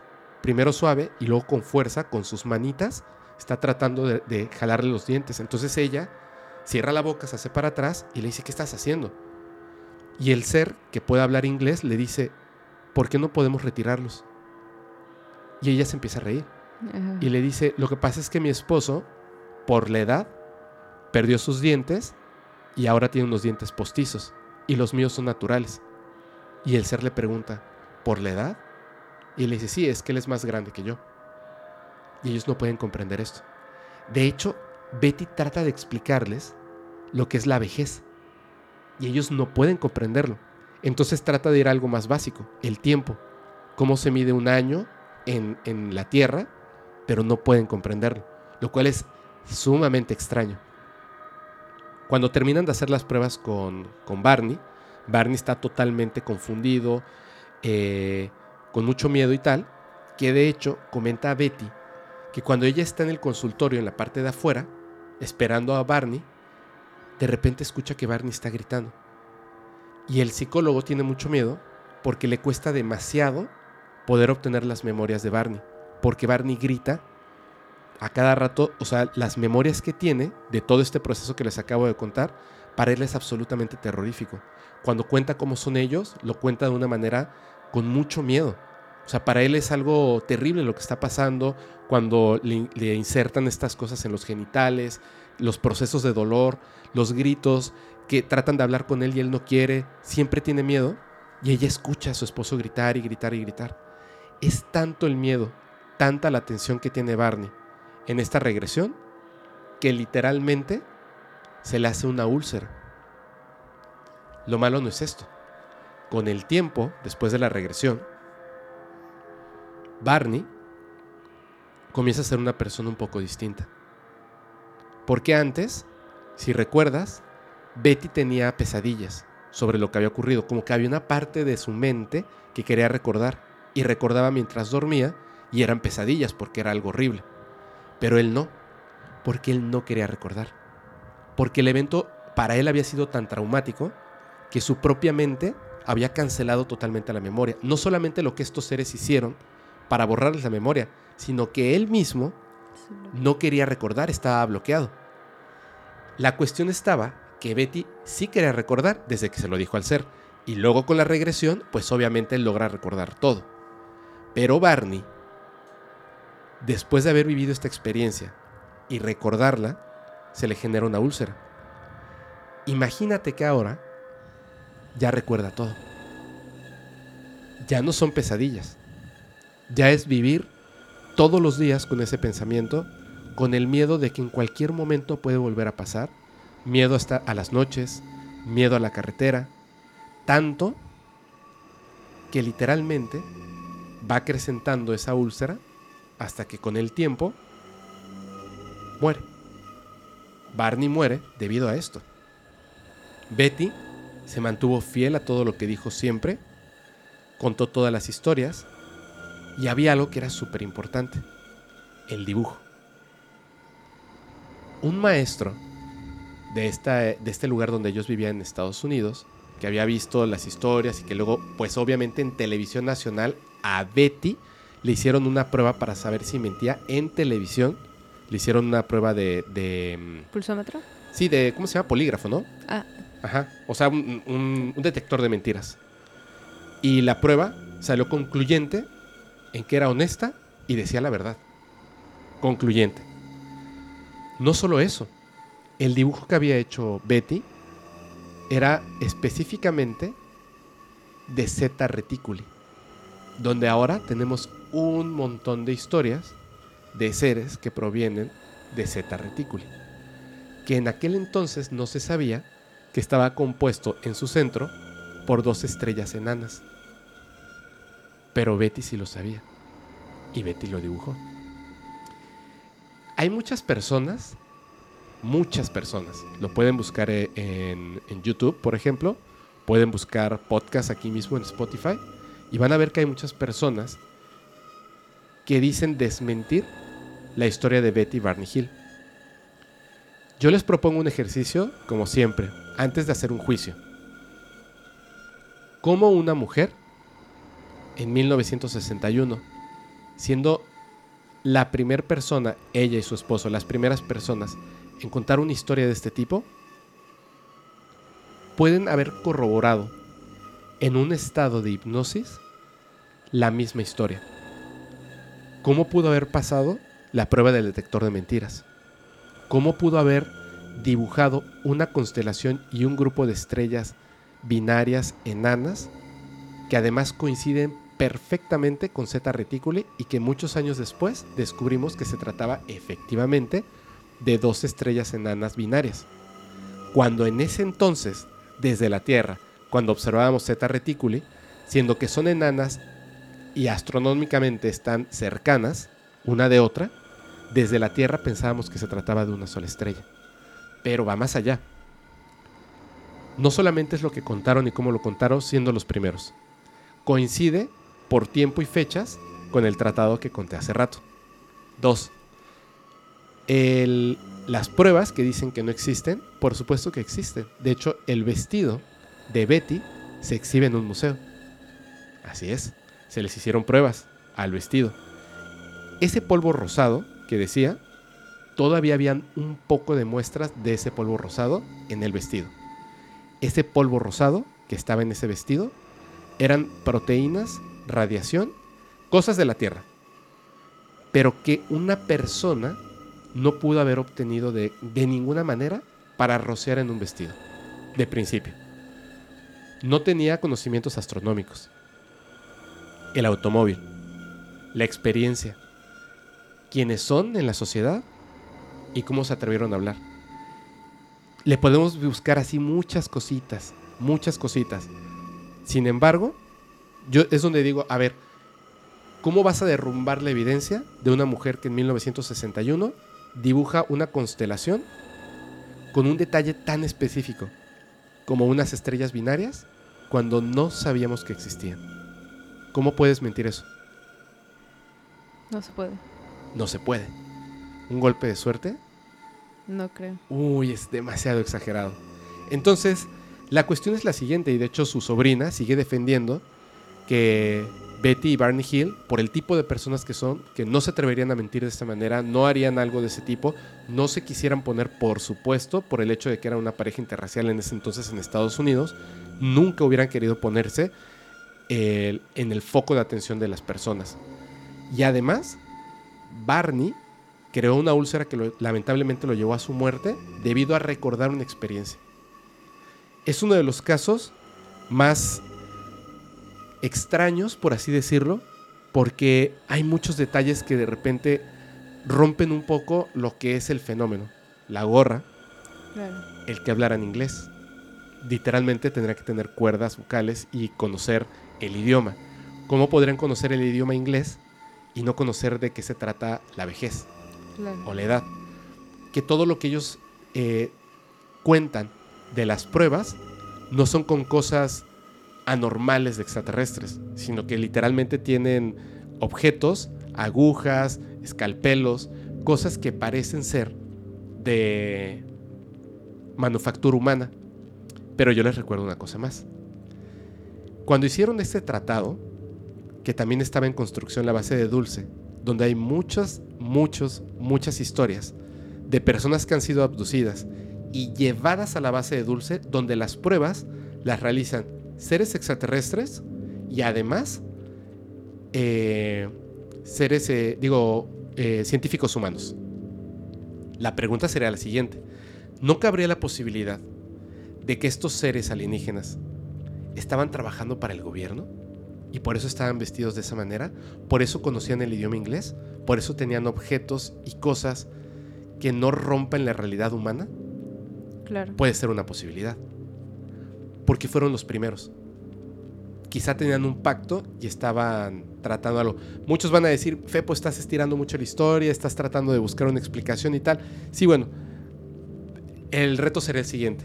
Explicar el dibujo de Betty. De manera de verdad, o sea, clara que se puede explicar eso. Mientras tanto, yo voy a creer en la palabra de Betty y Barney Hill. ¿Tú qué piensas? Bueno, pues sí es algo que, que no encaja mucho lo de la gorrita de tipo militar, porque porque unos seres que viajan en nave tendrían que usar una gorrita, ¿no? ¿Por qué no? Y sumando que era una gorrita estilo militar. Sí, es muy raro. A lo mejor el uniforme, pues sí, pero pues ya la gorrita no es algo que, que encaje mucho que digamos. Te, te, voy a decir una cosa, que esto sí, en algún día, en algún día, en algún momento, lo voy a contar. Hay, una, hay un caso de abducción, de hecho no es uno, son dos, tres, cuatro, son más. Pero hay dos que son muy famosos y uno que a mí en lo personal me gusta mucho. No recuerdo exactamente los detalles, pero hay una cosa que se me quedó grabada por siempre. En estos casos, a las personas cuando las abducen, estos seres, que repito, están vestidos, tienen un emblema en el pecho. Este emblema es de unas serpientes cruzadas y al final viéndose a sí mismas. ¿Dónde hemos visto ese, ese...? En el símbolo de los médicos, ¿no? El escudo de la medicina. Así es. Donde hay como un palito. Así es. Y hay dos serpientes que traen. Bueno, no es un palito.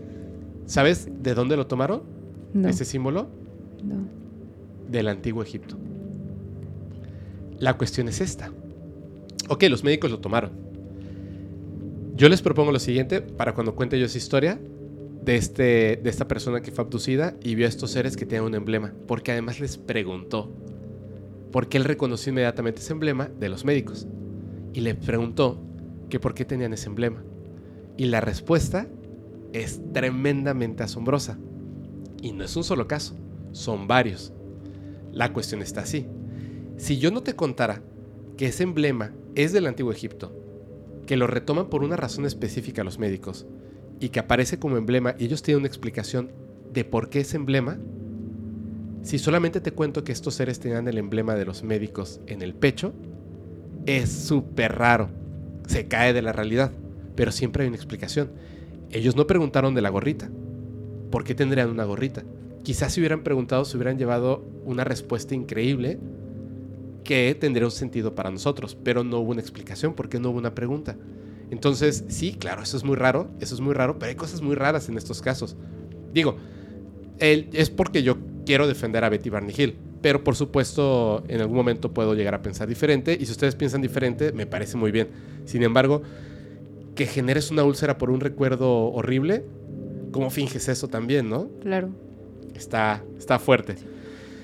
Ah, dilo, cuéntalo. Hablando del antiguo Egipto, en una de las tumbas que sacaron hace bastantes años, recuerdo que habías tocado el tema de los cráneos, los 13 cráneos de cristal, ¿no? Bueno, pues justamente también había investigado que en una de estas tumbas encontraron un pajarito, literal, un pajarito, ¿ok? Ajá. Pero este pajarito, checando la forma y todo, eh, tenía forma de avión. O sea, tú lo ves de lejos Ah, sí. y ve- parece un avión, ¿no? Pero si te fijas con más detenimiento, te das cuenta que es un pajarito. El caso que este pajarito lo mandaron a estudiar, a hacer estudios, e hicieron una copia exacta del pajarito en tamaño, en un tamaño pues como 25 veces más grande del Ujú. tamaño original, porque realmente el pajarito es como unos 8 o 10 centímetros Sí, aproximadamente, es súper chiquitito. Entonces hacen una réplica mucho más grande y lo ponen literalmente en un ambiente como si fuera, ah, como si fuera un avión. Y Pruebas justamente aerodinámicas. Así es, pruebas aerodinámicas y al final eso termina pasando todas las pruebas, como si realmente se tratara de un avión.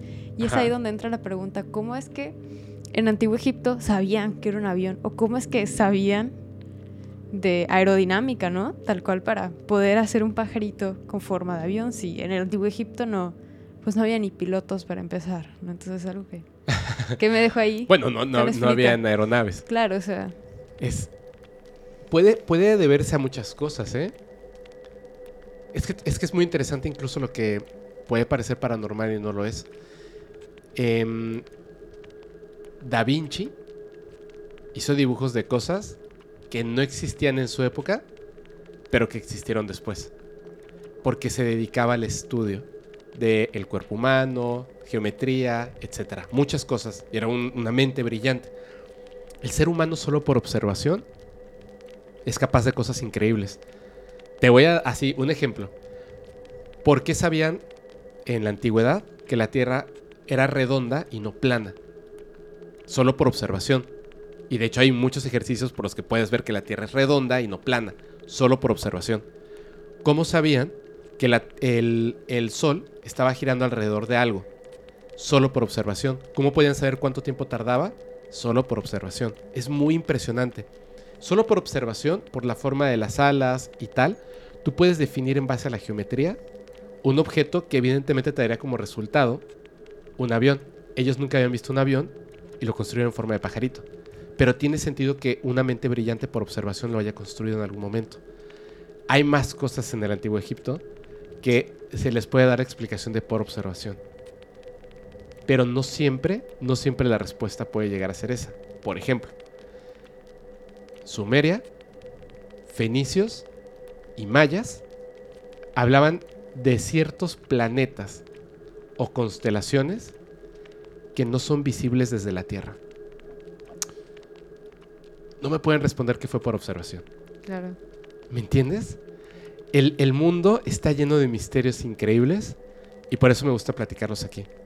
Me gusta platicarlos porque de repente no vamos a coincidir en todo, pero nos vamos a llevar unas, unas sorpresas increíbles. De hecho, ahorita que tuvimos que hacer una pausa, literalmente, Sí. entramos a, a un este están haciendo como un, un grupo donde se juntan personas que son parte de la comunidad paranormal ellos tienen su propio grupo donde se juntan y cuentan historias en, en Meet, ¿no? Sí. Entonces, pero son así como que es un grupo pequeño y está muy padre porque hablan de cosas muy interesantes. De hecho, yo entro y ahora ya es así como entro y silencio y solo cuento de repente una historia o algo para escuchar lo que ellos hacen. Hacen sus propias investigaciones, cuentan sus propias historias, ponen música, videos y tal. Es muy padre, lo hacen Sí, para sí. ellos, está padre. Se llama Los Amigos Paranormales. Les mando un saludote. Y están hablando... Tú apuntaste el nombre. No digas el nombre porque No, qui- sí, quiero primero investigarlo. Ok. Pero nada más así. pero ¿qué- ¿De qué estaban hablando? Estaban hablando sobre una persona que había perdido la mano Ajá. y los extraterrestres le ayudaron a devolverle la mano. O sea, es una persona, eh, todavía lo tengo que investigar porque yo nunca había escuchado eso. Que perdió la mano en un accidente, pero la persona tiene mano. Sí. Y que se ve como normal, así. Sí, una mano normal. Una mano normal. Sí. Como si nunca hubiera perdido su mano, pero perdió su mano. Así es. Está, Está muy... Sí, está, está raro, está heavy, ¿no? Oye, a ver, ah, ahora sí ya, porque me, me encanta que se extiendan los capítulos. Pero lo más importante fue lo del libro azul. Así es. Y ya ves como aquí también entró de que fueron a investigarlos por el libro azul y Júpiter. Bravo. Así es. Sí. Este. Quiero despedirme de. Quiero despedir este capítulo. Primero que nada, agradeciéndote tu visita, Eli. Gracias a ti, Fepo, nuevamente por esta invitación. Y ya sabes, el libro amarillo, el libro rojo. Pero antes de que nos vayamos, por favor, ¿cuál va a ser la pregunta de tu lado? Ok, bueno.